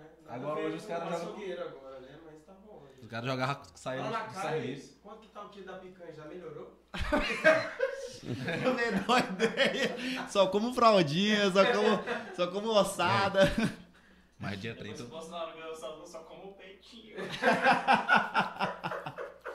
Mas o povo vai voltar, voltar a comer uma. Agora a gente poderia falar sobre política, né? Porque eu acho que casa com o assunto também, né? Ou não? Eu vou. Eu, eu vou fazer uma pergunta. Vamos dar só olhar nos comentários olhada aqui que o pessoal já tá. vai ajudar a entrar nessa parte. Shirley, é, Cristiane, você moraria em São Paulo? Já foi respondida. Você viveria em São Paulo? Não foi respondido. O que mais te marcou na viagem já foi respondido. Tá ficando sem imagem, Felipe Preno falou. Voltou. Samuel, como sempre, filosofando. Realmente. Estava travando e sem imagem. Desculpa aí, viu, gente? Estava travando e sem imagem, mas voltou. Peço desculpa a todos vocês. Você morar aí em São Paulo, só pra fechar esse gap aqui que ficou. Mas quem não é gentil com você é a pessoa mais gente boa que conheço. Flávia Oliveira deu um. Ei, Flá- Flá- Flávia Oliveira deu um. Deu uma pitada aqui. Ela falou assim, ó. Tá. Mas quem não é. Mas quem não é gentil com você? KKKKK. A pessoa mais gente boa que conheço. Hum. Eita. Eita. 063 Tinder. Super, Samuel. Parabéns pelas contribuições. Agatha. Rapaz, Deixa a gente entrar nesse assunto. Karine Lima. Voltou apaixonado. Ah, tem perguntas Se a gente entrar nesse assunto, a gente vai até 6 da manhã, bicho. Então, Gente do Eu céu. acho que levou o assunto Salomão muito a sério. vamos ficar de boa. Vamos ficar de boa. Nossa, política. Ah, tá. Entendeu? O pessoal falou um negócio interessante aqui. Osso, ossobuco é o mesmo chambari em São Paulo? Ossobuco? Cara, nunca nem falei de osso buco. Não Que o cara sei, falou assim, cara. ah, o que ele tá falando aí é ossobuco aqui em São Paulo. Aí a mulher, ah, ossobuco? Gosto Não, demais. Ela perguntou em cima se, se- se ela não conhecia Xambari. Pois é, o cara falou, é ossobuco em São Paulo. Tipo, como é conhecido lá. É porque o osso é oco, né? Eu nunca ouvi falar. Mas enfim, é, tu moraria em São Paulo? Só pra Moraria. fechar essa. Tranquilo. Eu acho que a dificuldade que eu teria, assim, inicialmente, seria de estabelecer a rotina, né? Uma coisa que eu falo pra todo mundo, assim, eu preciso de ter minha rotina fácil, né? O que, que eu faço todo dia? Cara, levanto de manhã, 5 e meia da manhã vou pra academia, volto, trabalho, à noite vou pro jiu-jitsu, segunda, quarta, segunda a sexta. Todo dia tu faz jiu-jitsu? Se eu não faço... Se tu tiver na rotina é, normal? se eu tiver na rotina normal, se não faço jiu-jitsu, eu corro. É o que eu tento fazer pra dar, tipo, um alívio pra cabeça, sabe? Ah. Então, se eu tiver jiu-jitsu e academia pra poder fazer todo dia, cara, eu, faço, eu posso fazer no interior do Pará, posso fazer em São Paulo. Entendeu? Eu preciso ter só a minha rotina. E o final de semana, que é a diversão, eu nunca, nunca tive muito luxo, sabe? Já eu conheço De- essa rotina aí. Assim, ah, eu preciso de um restaurante X, não, não, preciso. Preciso comer, preciso de um shopping, sei lá, preciso de um, de um, de um- um- boteco. Eu acho que talvez o maior desafio de São Paulo seria lidar com a. com a. com a, que a gente, que a gente- comentou, né? Com a dificuldade de sair do ponto A para o ponto B no trabalho. Sim. Mas eu moraria tranquilo. E, Cara, na verdade, adoro São Paulo como turista, né? Nunca morei. Algo que não foi comentado aqui é, foi essa transição de ter, tu ter saído do direito e ter entrado nesse mundo é, de bancos e afins, né?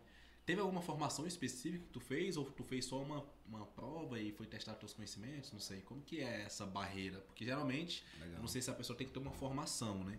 Mas geralmente não existe uma formação para ser bancário. Geralmente pega muito engenheiros. Isso. Então é muito amplo, né? Esse Existe esse um órgão regulador, cara, que é assim, que regula bancos para você comercializar é, é, produtos financeiros, que é a Ambima. Você tem que ter pelo menos CPA 10. Né? Aí você tem as especializações, CPA 20, que você vai falar um pouco mais sobre investimento, você tem a CEA, que você vai ser especialista sobre investimento. Aí você tem é, a Ancord, que é você, quando um cara, por exemplo, vai trabalhar com um, um assessor, um, um agente autônomo de investimento, que é aquele cara, por exemplo, que trabalha na XP, Hum. que trabalha no BTG Pact- Pactual, que é o cara que vai falar só sobre indicação de investimentos ali, o cara que vai capturar cliente aí para falar só sobre investimento. Então você tem é, certificações de mercado, onde você pode atuar no mercado financeiro em vários ambientes. Eu tenho uma certificação para trabalhar no banco, mas é, o que eu fiz? A vivência te ensina você, você sobre aquilo que você precisa fazer no dia a dia. É suficiente? Não. É porque eu acho que quanto mais você tiver conhecimento sobre aquilo que você faz, melhor você traduz as coisas do dia a dia. Porque é, uma coisa que os bancos fazem, e eu falo em geral, não só o que eu trabalho, ele não quer ser mais ou menos para o cliente. E aí, o, o qual que é a provocação aí? É, pegar aí na internet, qual a quantidade que a gente tem de fintech hoje? Você pode fazer uma conta agora aqui no Nubank, no C6, no Inter, e ter uma conta corrente igual de um banco. Então, o diferencial é a qualidade do serviço que é prestado ao cliente. Então, o que eu fiz, cara, eu tentei ao máximo aprender de forma própria, de ler sobre o mercado, ficar inteirado sobre o mercado, e fiz uma formação de MBA pela FGV de Gestão Financeira, Controladoria e Auditoria. Ok. Isso quer dizer que eu sei mais que um cara que não tenha? Não. Mas a questão é, é, eu sei exatamente o caminho que eu preciso percorrer para conseguir o conhecimento necessário e me reciclar. E o que que isso é importante? Dentro do mercado financeiro, cara, é, existe uma, uma metamorfose que é tão contínua que aquilo que você sabe hoje só serve exatamente para hoje. Se eu for pegar o banco há 10 anos atrás, ninguém nem sequer tinha falado o termo fintech. 10 anos atrás. Ah, mas 10 anos é muito tempo. Não, não é muito tempo. 10 anos é um, uma fração de tempo muito pequena quando a gente fala de mercado. Uhum. O Pix, a revolução que foi o Pix, né? Pix tem dois anos, cara. Tem dois anos. Sabe? É, é, assim, as coisas acontecem muito rápido. Você vai falar, por exemplo, de investimento. Vamos pegar cinco anos atrás. Alguém falava de operar na bolsa, assim. Falavam, mas Ah, estava no que a gente chama de mainstream, no grande público. Não tava. Não tá. Então, assim, eu acho que o mais importante é, não é necessariamente certificação, a formação que você tem, se você está na administração, no direito. Tem, tem gente que trabalhou comigo que é enfermeiro, enfermeira. Agora é, você tá no ambiente, você procura se re- reciclar e entender como é que funciona a dinâmica de mercado, que é aquilo que a gente estava falando, né, lá no início. O mercado financeiro é extremamente democrático, cara. O conhecimento está aqui, você pode baixar, sei lá, um livro ou baixar curso, você aprender sobre e você vai dominar igual uma pessoa que tem uma formação acadêmica na área mais específica, em economia, em administração. A grande questão é que você não pode parar, né? Minha formação em direito tem uma certificação para trabalhar no banco e tem uma, uma MBA para poder trabalhar, para poder ter um conhecimento mais específico sobre gestão financeira, controladoria e auditoria. Só que se eu fosse usar isso como escudo, e isso que tá a grande questão, né? Ah, tenho formação acadêmica. Cara, de nada adianta, né? O mercado que eu estava inserido quando eu fui fazer o MBA não tem nada a ver com o mercado de hoje, que não vai ter nada a ver com o mercado daqui de dois anos, entendeu? E eu acho que o mais importante é eu estar o tempo todo preocupado em aprender, em me reciclar, em continuar estudando, em continuar conversando. Eu acho que uma das coisas que mais me ensinou durante essa minha trajetória foi de não ignorar nenhum tipo de informação. A gente estava falando há oito anos atrás sobre Bitcoin. Ah, Bitcoin não é. Hoje você fala de Bitcoin é quase um consenso. Entendeu? Há oito anos atrás era ignorado como uma ideia de doido. Entendeu? Hoje, cara, Bitcoin tá em tudo quanto é planilha de gente que fala sobre ativos. Sim. Entendeu? Então, assim, uma ideia que era absurda, de repente foi aceita, de repente é consenso. Aí lá atrás, há oito anos atrás, eu tive um MBA. E nem considerava isso. De que que serve? Sabe? E as pessoas que eu conheço que mais dominam de mercado, nem sequer Tem. informação sobre isso. Sabe? Eu, eu- uma das coisas que eu acho mais assim, interessantes que a gente teve com, com a internet das coisas foi isso. Hoje, se você é formado, por exemplo, em educação física, mas se interessou pelo mercado financeiro, irmão, estuda, gasta tempo com isso, investe tempo em massa cinzenta com isso, e você consegue operar, Sim. sabe? Extremamente democrático. Extremamente democrático. No setor financeiro, mais propriamente em bancos, aí você tem que entender especificamente de banco É, é um mercado específico. marcado específico. Mas a, a- o, o- geral da coisa, né? Porque banco lida com um monte de coisa, né? Ele lida com tudo que é o, que o mercado financeiro fala. Fala de seguros e previdência, que quem controla é a SUSEP. Fala de crédito, né? E investimentos, enfim, que controla o Banco Central e a CVM, né? Então o banco é múltiplo. Agora, não, quero me especializar em seguros. Sou um educador físico, mas eu quero me especializar em seguros. Tirei a SUSEP, monto a seguradora, ou então é, utilizo uma seguradora que já existe para eu representar ela aqui e tá tudo certo. Você estuda, faz uma prova, tira a certificação e tá tudo certo, sabe? Então assim, o mercado financeiro é muito amplo. Né? Bom, mas seguradora tem a ver com o mercado financeiro? Cara, é o que mais está presente no mercado financeiro são seguradoras. E aí ninguém imagina. Que tem. Uhum. As, as maiores seguradoras do, do, do Brasil são vinculadas a banco. Sabe? Porque é mais interessante para banco ter uma seguradora. Pô, tu financiou um carro comigo. Certo? Uhum. 120 mil tua Hilux. E aí tu faz um seguro do carro. Tu bateu o carro. O financiamento.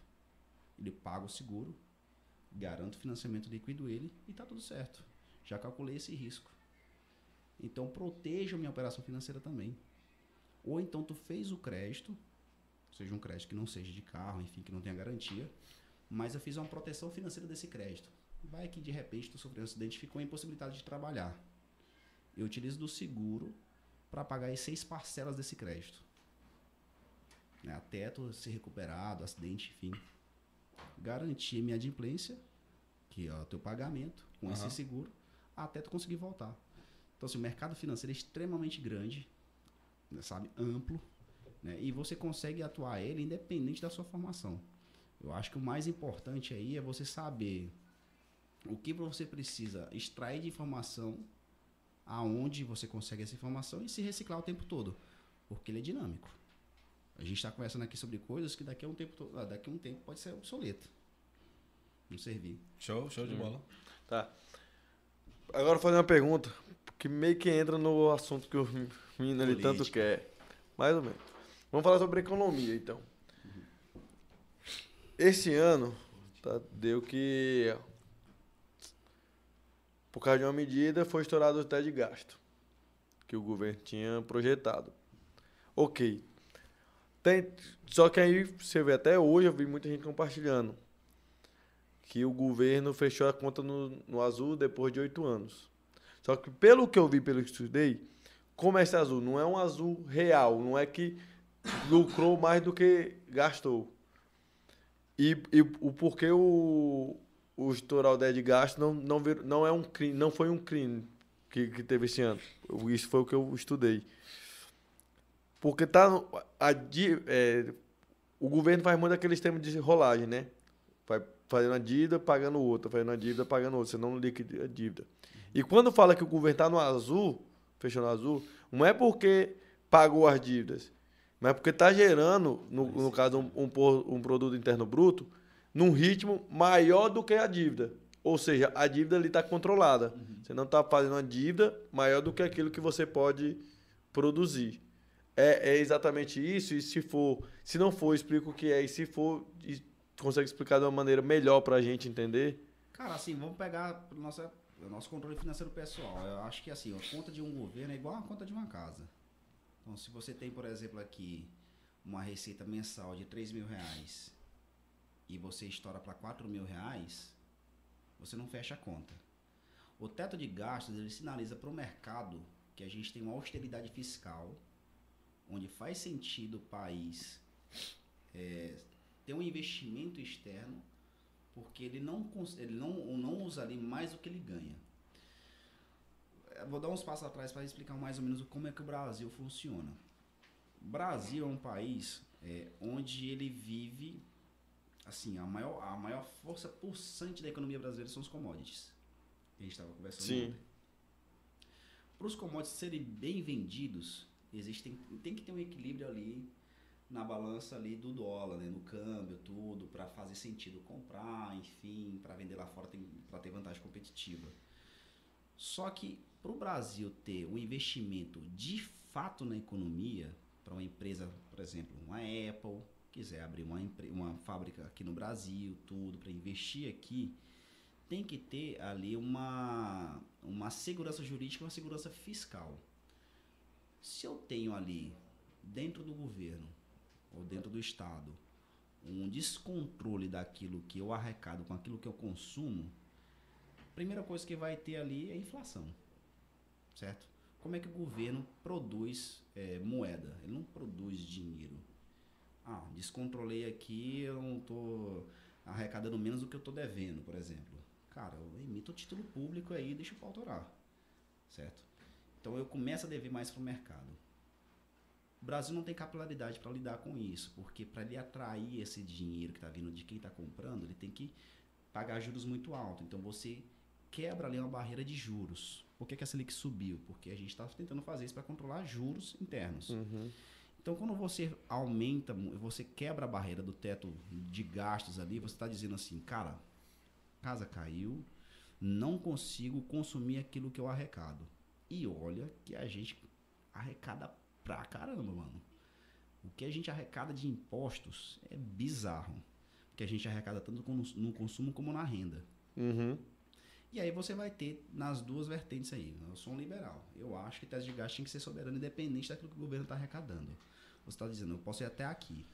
Se eu não consigo ir até aqui para consumir o dinheiro que eu arrecadei, eu tenho que cortar no custo. Da mesma forma que a gente faria em casa. Pô, arrecado 3 mil reais todo mês como renda pessoal.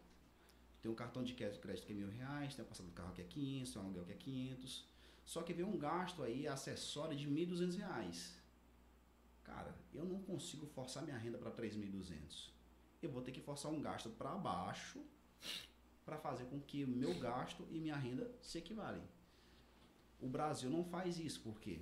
Porque se eu quiser produzir moeda, e aí a gente tem soberania na moeda, a gente faz senhoriagem, né, que é um termo que a gente utiliza de produzir moeda, eu emito título público e coloco dinheiro no mercado. Então, eu vi que, por exemplo, quando você estoura o teto de gasto, o governo tem três opções. Porque ou você enxuga a máquina, Que é né, o custo. que é o custo, você tira dinheiro ali, por exemplo, que é fundo eleitoral, é, Fundo benefi- eleitoral. benefícios do, do- dos políticos que executivo. tem, dos Que é- é executivos, basicamente a reforma administrativa É. e a reforma política. Você, você faz eh, esse enxugue, ou você emite títulos públicos, ou seja, isso emite que dinheiro, produz dinheiro, ou é aí que a, acontece quase todas as vezes. Você aumenta sua arrecadação através de impostos, Que você soca imposto na população. que é onde o, o povo sofre. Tipo assim, então estourou 10 de gasto, os caras não querem tirar do deles. Uhum. Não, se emitir nota é pior. A gente sabe que é pior. Como você acabou de falar, não tem, o Brasil não tem para isso. Então, impostos. Impostos. Aí, aí é onde a população s- sente na pele isso, né? É, a grande questão é que é o seguinte, como é que você faz uma redução de impostos, uma redução de custos aqui num país onde ele tem uma uma política voltada para sustentar a estrutura que você tem de administração. E aí é que é o complicado, sabe? Você vai pegar, por exemplo, o PIB ali, o que que o PIB brasileiro representa, o que, o que que do PIB representa a administração pública? É bizarro, cara. É muito gasto com o judiciário, é muito gasto com o executivo, sabe? E aí a arrecadação você não tira deles. É, vamos pegar ali matemática básica. Quem paga isso? Quem produz riqueza? É o mercado normal. Eu, você, que a gente está produzindo aqui normal. A gente cria riqueza e paga por meio de impostos. Ah, mas o servidor público também paga, ok? Mas qual que é a fonte de renda dele? É de quem está produzindo. O governo não produz, né? O governo não produz, o governo redistribui e aloca recurso de a forma que ele, re- que ele, que ele reca- arrecada da, da- no mercado. Então, como é que você enxuga uma máquina dessa? Sabe? Porque ali tem uma massa votante também. É duro eu falar? Sim. Mas como é que você vai reduzir, por exemplo, salário de político, velho? Como é que você reduz salário do judiciário? É ah, qual que é a base do salário do judiciário? O salário do ministro do STF. Ah, quer dizer, o teto, né? É O o salário salário é 30, 40, não, é 43, né? 33. Aí Mas você, não é um salário. aí você tem um... É, você tem os peduricários. Não é só os peduricários, tem o osso por fora. Pois é, Fiquei a- sabendo que um, um contador meu, contador meu não, um contador que eu conheço, que a maioria dos, dos juízes ganha por volta de 200 mil reais. É, aí como é que vocês tiram isso aí? Aí, você, pra você enxugar Cara, a né? Não, não é, não é lei, é legal.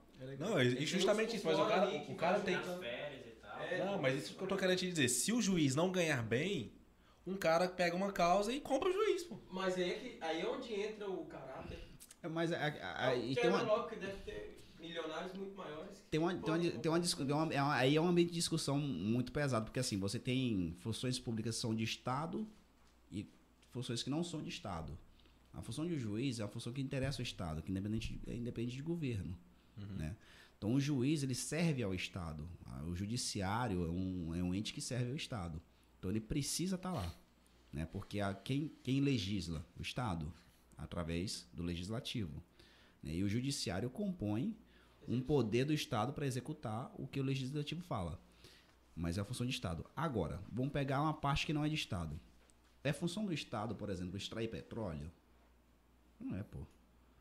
Mercado privado pode extrair petróleo? Pode, no mundo todo faz. Ah, mas tem países que extraem petróleo através da máquina do Estado. Ok. Mas não é uma função de Estado, sabe?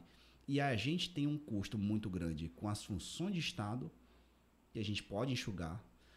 Ah, Samuel, mas um juiz pode se vender. Desvio de caráter, cara, a gente tinha que ter mais rigor na execução da lei. A gente não tem rigor na execução da lei. Então aí já seria um outro problema. Mas economicamente a gente tinha que enxugar aqui. Mas onde mais dói são as empresas públicas, que não são as empresas que são geridas pelo Estado, que não, não tem função de Estado. O Estado não deveria entregar carta, o Estado não deveria eh, extrair petróleo, o Estado não deveria fazer nada que não fosse de função de Estado. Entendeu? Porque o mercado pode tomar de conta disso. O Estado pode, talvez, possa até regular. Né? Porque se na regulação, vamos pegar, por exemplo, eh, a função de telefonia. Até 90 e pouco ali, toda a parte de telefonia era dominada pelo Estado. Tanto que você tinha uma ação na telefonia que você colocava seu, na sua declaração de imposto de renda. Quando você abriu o mercado, e não foi a melhor abertura, porque foi por meio de concessão, enfim, poderia ter sido feito de forma melhor, mas já melhorou do que era antes. Cara, a gente tem 3G, 4G, 5G hoje aqui, porque abriu o mercado.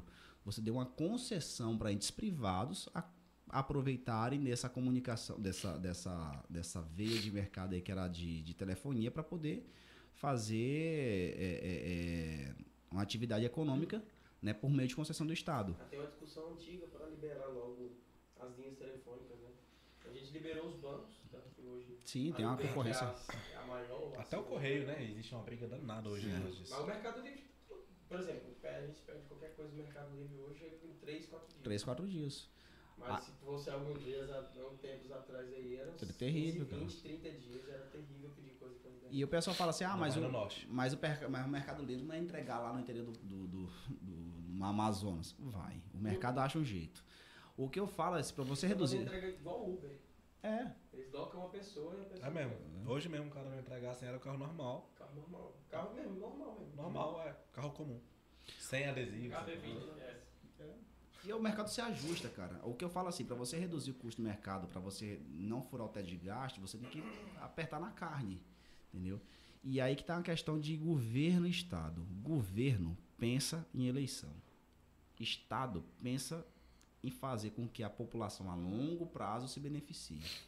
Cara, qualquer governo que entre vai pensar na próxima eleição. Ninguém vai pensar, tipo assim, ah, mas não dá para furar o teto de gastos. Não, vai arrumar um jeito para furar o teto de gastos ali para poder fazer alguma situação ali para poder beneficiar para a próxima eleição. Né? Mas eu, particularmente, sou contra.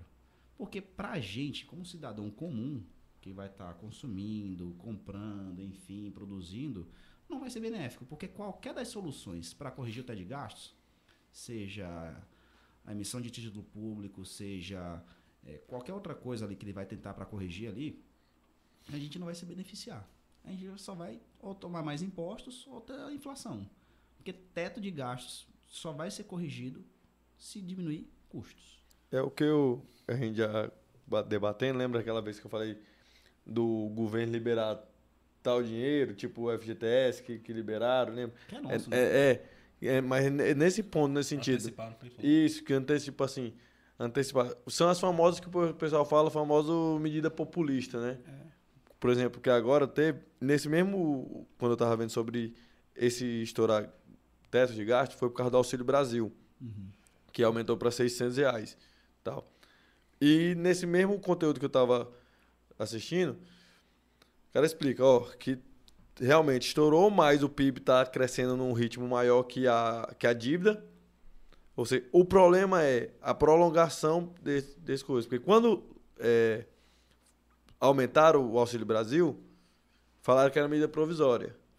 Só que agora definitivo. já tá virando, falando que vai ser definitiva. Tem até uma frase que, que eu vi que é muito engraçada assim. Nada é mais definitivo do que as medidas provisórias de um governo. Que é onde o Entendeu? governo legisla, né? Porque o executivo só legisla por medida provisória. Entendeu? Aí lança uma medida provisória para depois manter ela. Cara, assim, eu acho que, assim, Lança politi- depois da Altraba. Uhum. eu acho que, assim, independente da eleição, quem ganhar, assim, quem perder, vai pegar um Brasil, vai pegar um Brasil com dificuldades, assim, porque a gente já tá pegando aí uma guerra que tá afetando, que a gente nem sabe o quanto ela vai estar afetando, porque vai forçar o preço do petróleo que afeta muita coisa, vai forçar o preço do câmbio que afeta muita coisa. O Brasil é um país extremamente dependente de commodities, é, dolarizado, então para ele conseguir, por exemplo, ser competitivo no nível mundo, ele tem que estar com um câmbio que funcione bem a seu favor. Então assim, se for Lula ou Bolsonaro, qualquer um dos dois que pegar vai pegar essa realidade, né? Então assim, eu não sou um cara mais otimista assim para nenhum dos lados. Eu penso que eu defendo princípios. Eu defendo o livre mercado, eu defendo uma, uma competitividade dentro da economia onde a pessoa tem que ser livre para empreender, tem que ser livre para produzir, não tem intervenção estatal naquilo que é lícito ela fazer. Se é lado A, lado B, lado C que vai defender, cara, eu acho que isso não, não interfere muito, sabe? Até porque a gente vive num cenário que é extremamente polarizado dentro do viés ideológico, mas não naquilo que importa. Né? Que é essa parte aí. Porque dinheiro, cara, todo mundo precisa. Ah, mas eu defendo Lula, eu defendo Bolsonaro. Você precisa de dinheiro, mano. E pra você precisar de dinheiro, e você precisa de dinheiro, você precisa produzir. Então, quanto mais livre você for para produzir, mais fácil vai ser sua vida.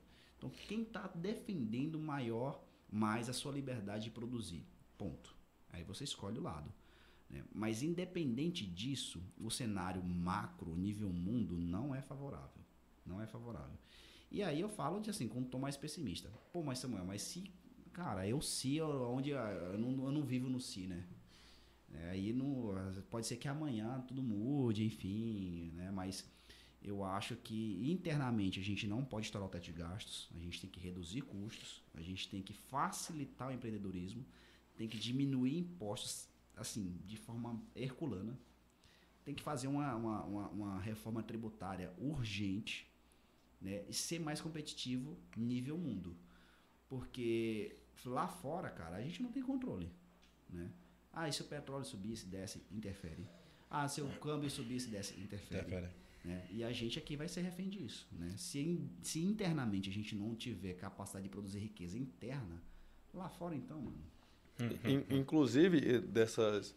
de ser é, vantajoso lá para fora, é uma das questões do juro ser alto no, no Brasil. É, porque, porque é, exatamente. E também já vi muita gente falar, ah, porque nos Estados Unidos os juros, que é a taxa Selic aqui, é 0,1%, é 0,5%.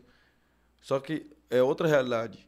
Aqui, quando os juros estão muito, tá muito baixo, os estrangeiros, as empresas estrangeiras não vê vantagem em investir aqui. Justamente por conta disso, porque aqui já tem toda essa estabilidade.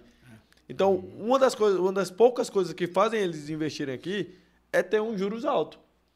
Quando tira, aí eles falam: ah, se eu já tenho estabilidade e não tenho juros, eu vou para um país que tem estabilidade. Exatamente. Entendeu? É tanto que o Brasil está fazendo isso hoje. Porque o, qual que foi a ideia, né?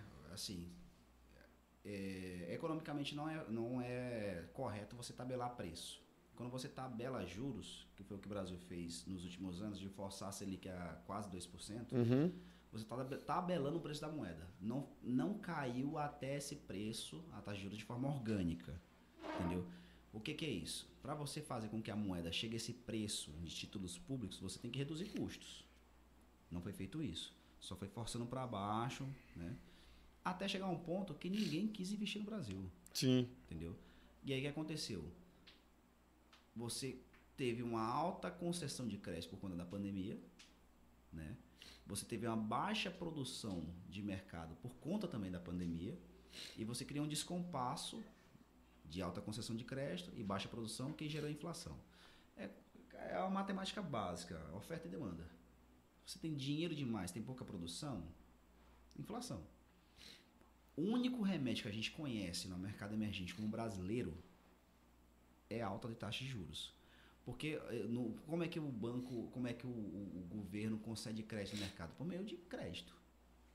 Como é que concede dinheiro no mercado? Por meio de crédito. Então você concede crédito, a pessoa vai consumir e gira a economia.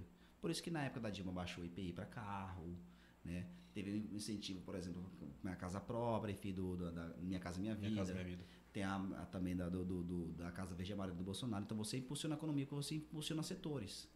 Construção civil, ferro, enfim.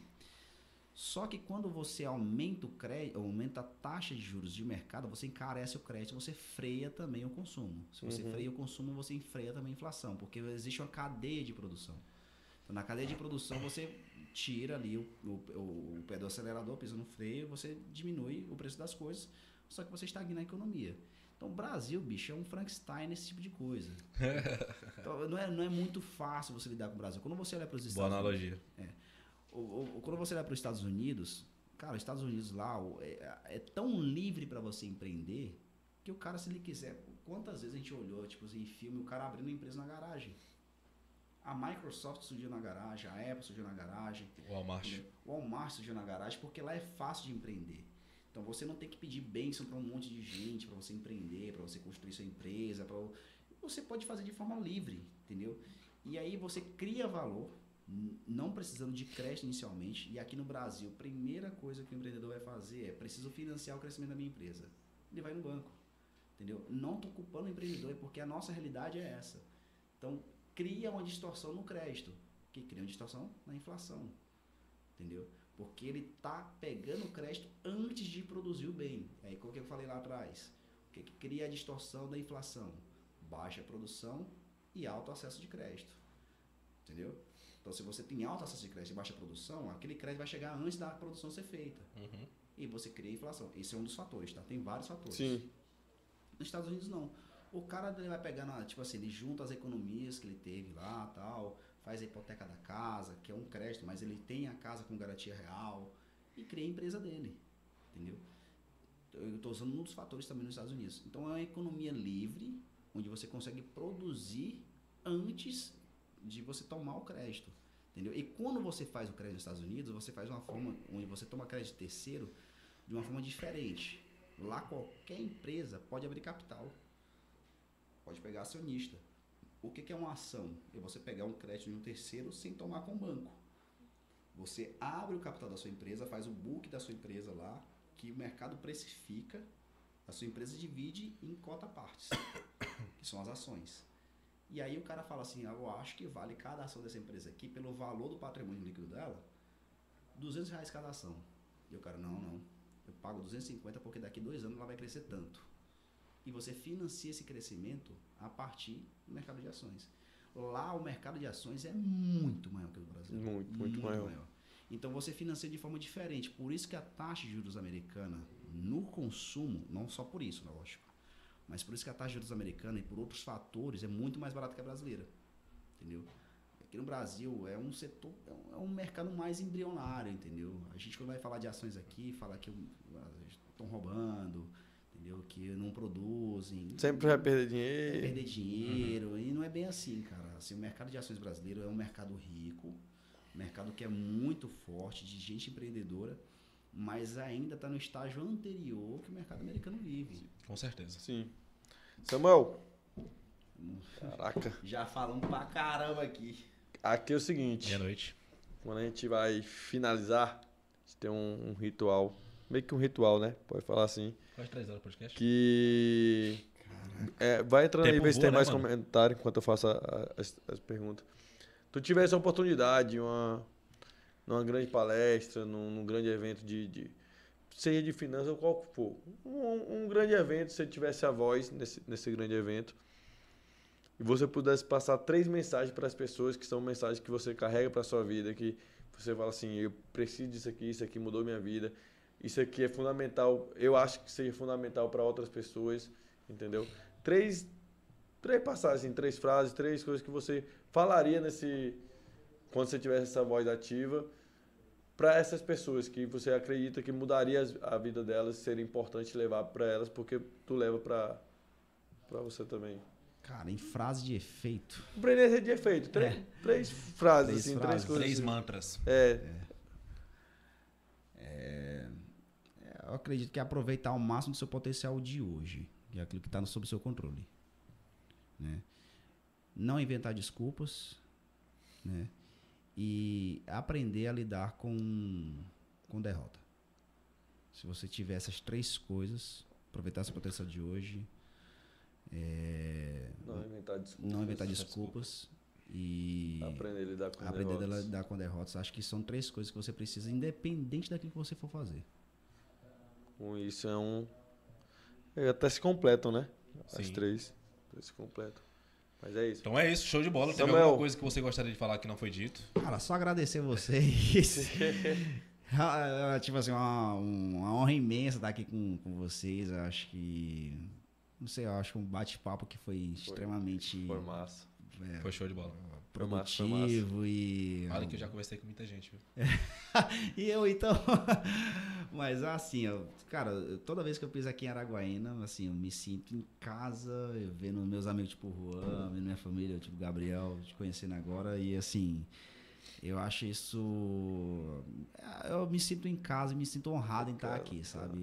E, principalmente de estar trocando ideia, cara. Sim. Tudo que eu aprendi, tudo que eu sei, porque eu troquei ideia com alguém. É, e inclusive tá aqui que a gente tava trocando ideia num bar lá em Goiânia. Verdade. Aí ele falou que ia vir pra cá depois da, do Israel. Eu falei, que dia?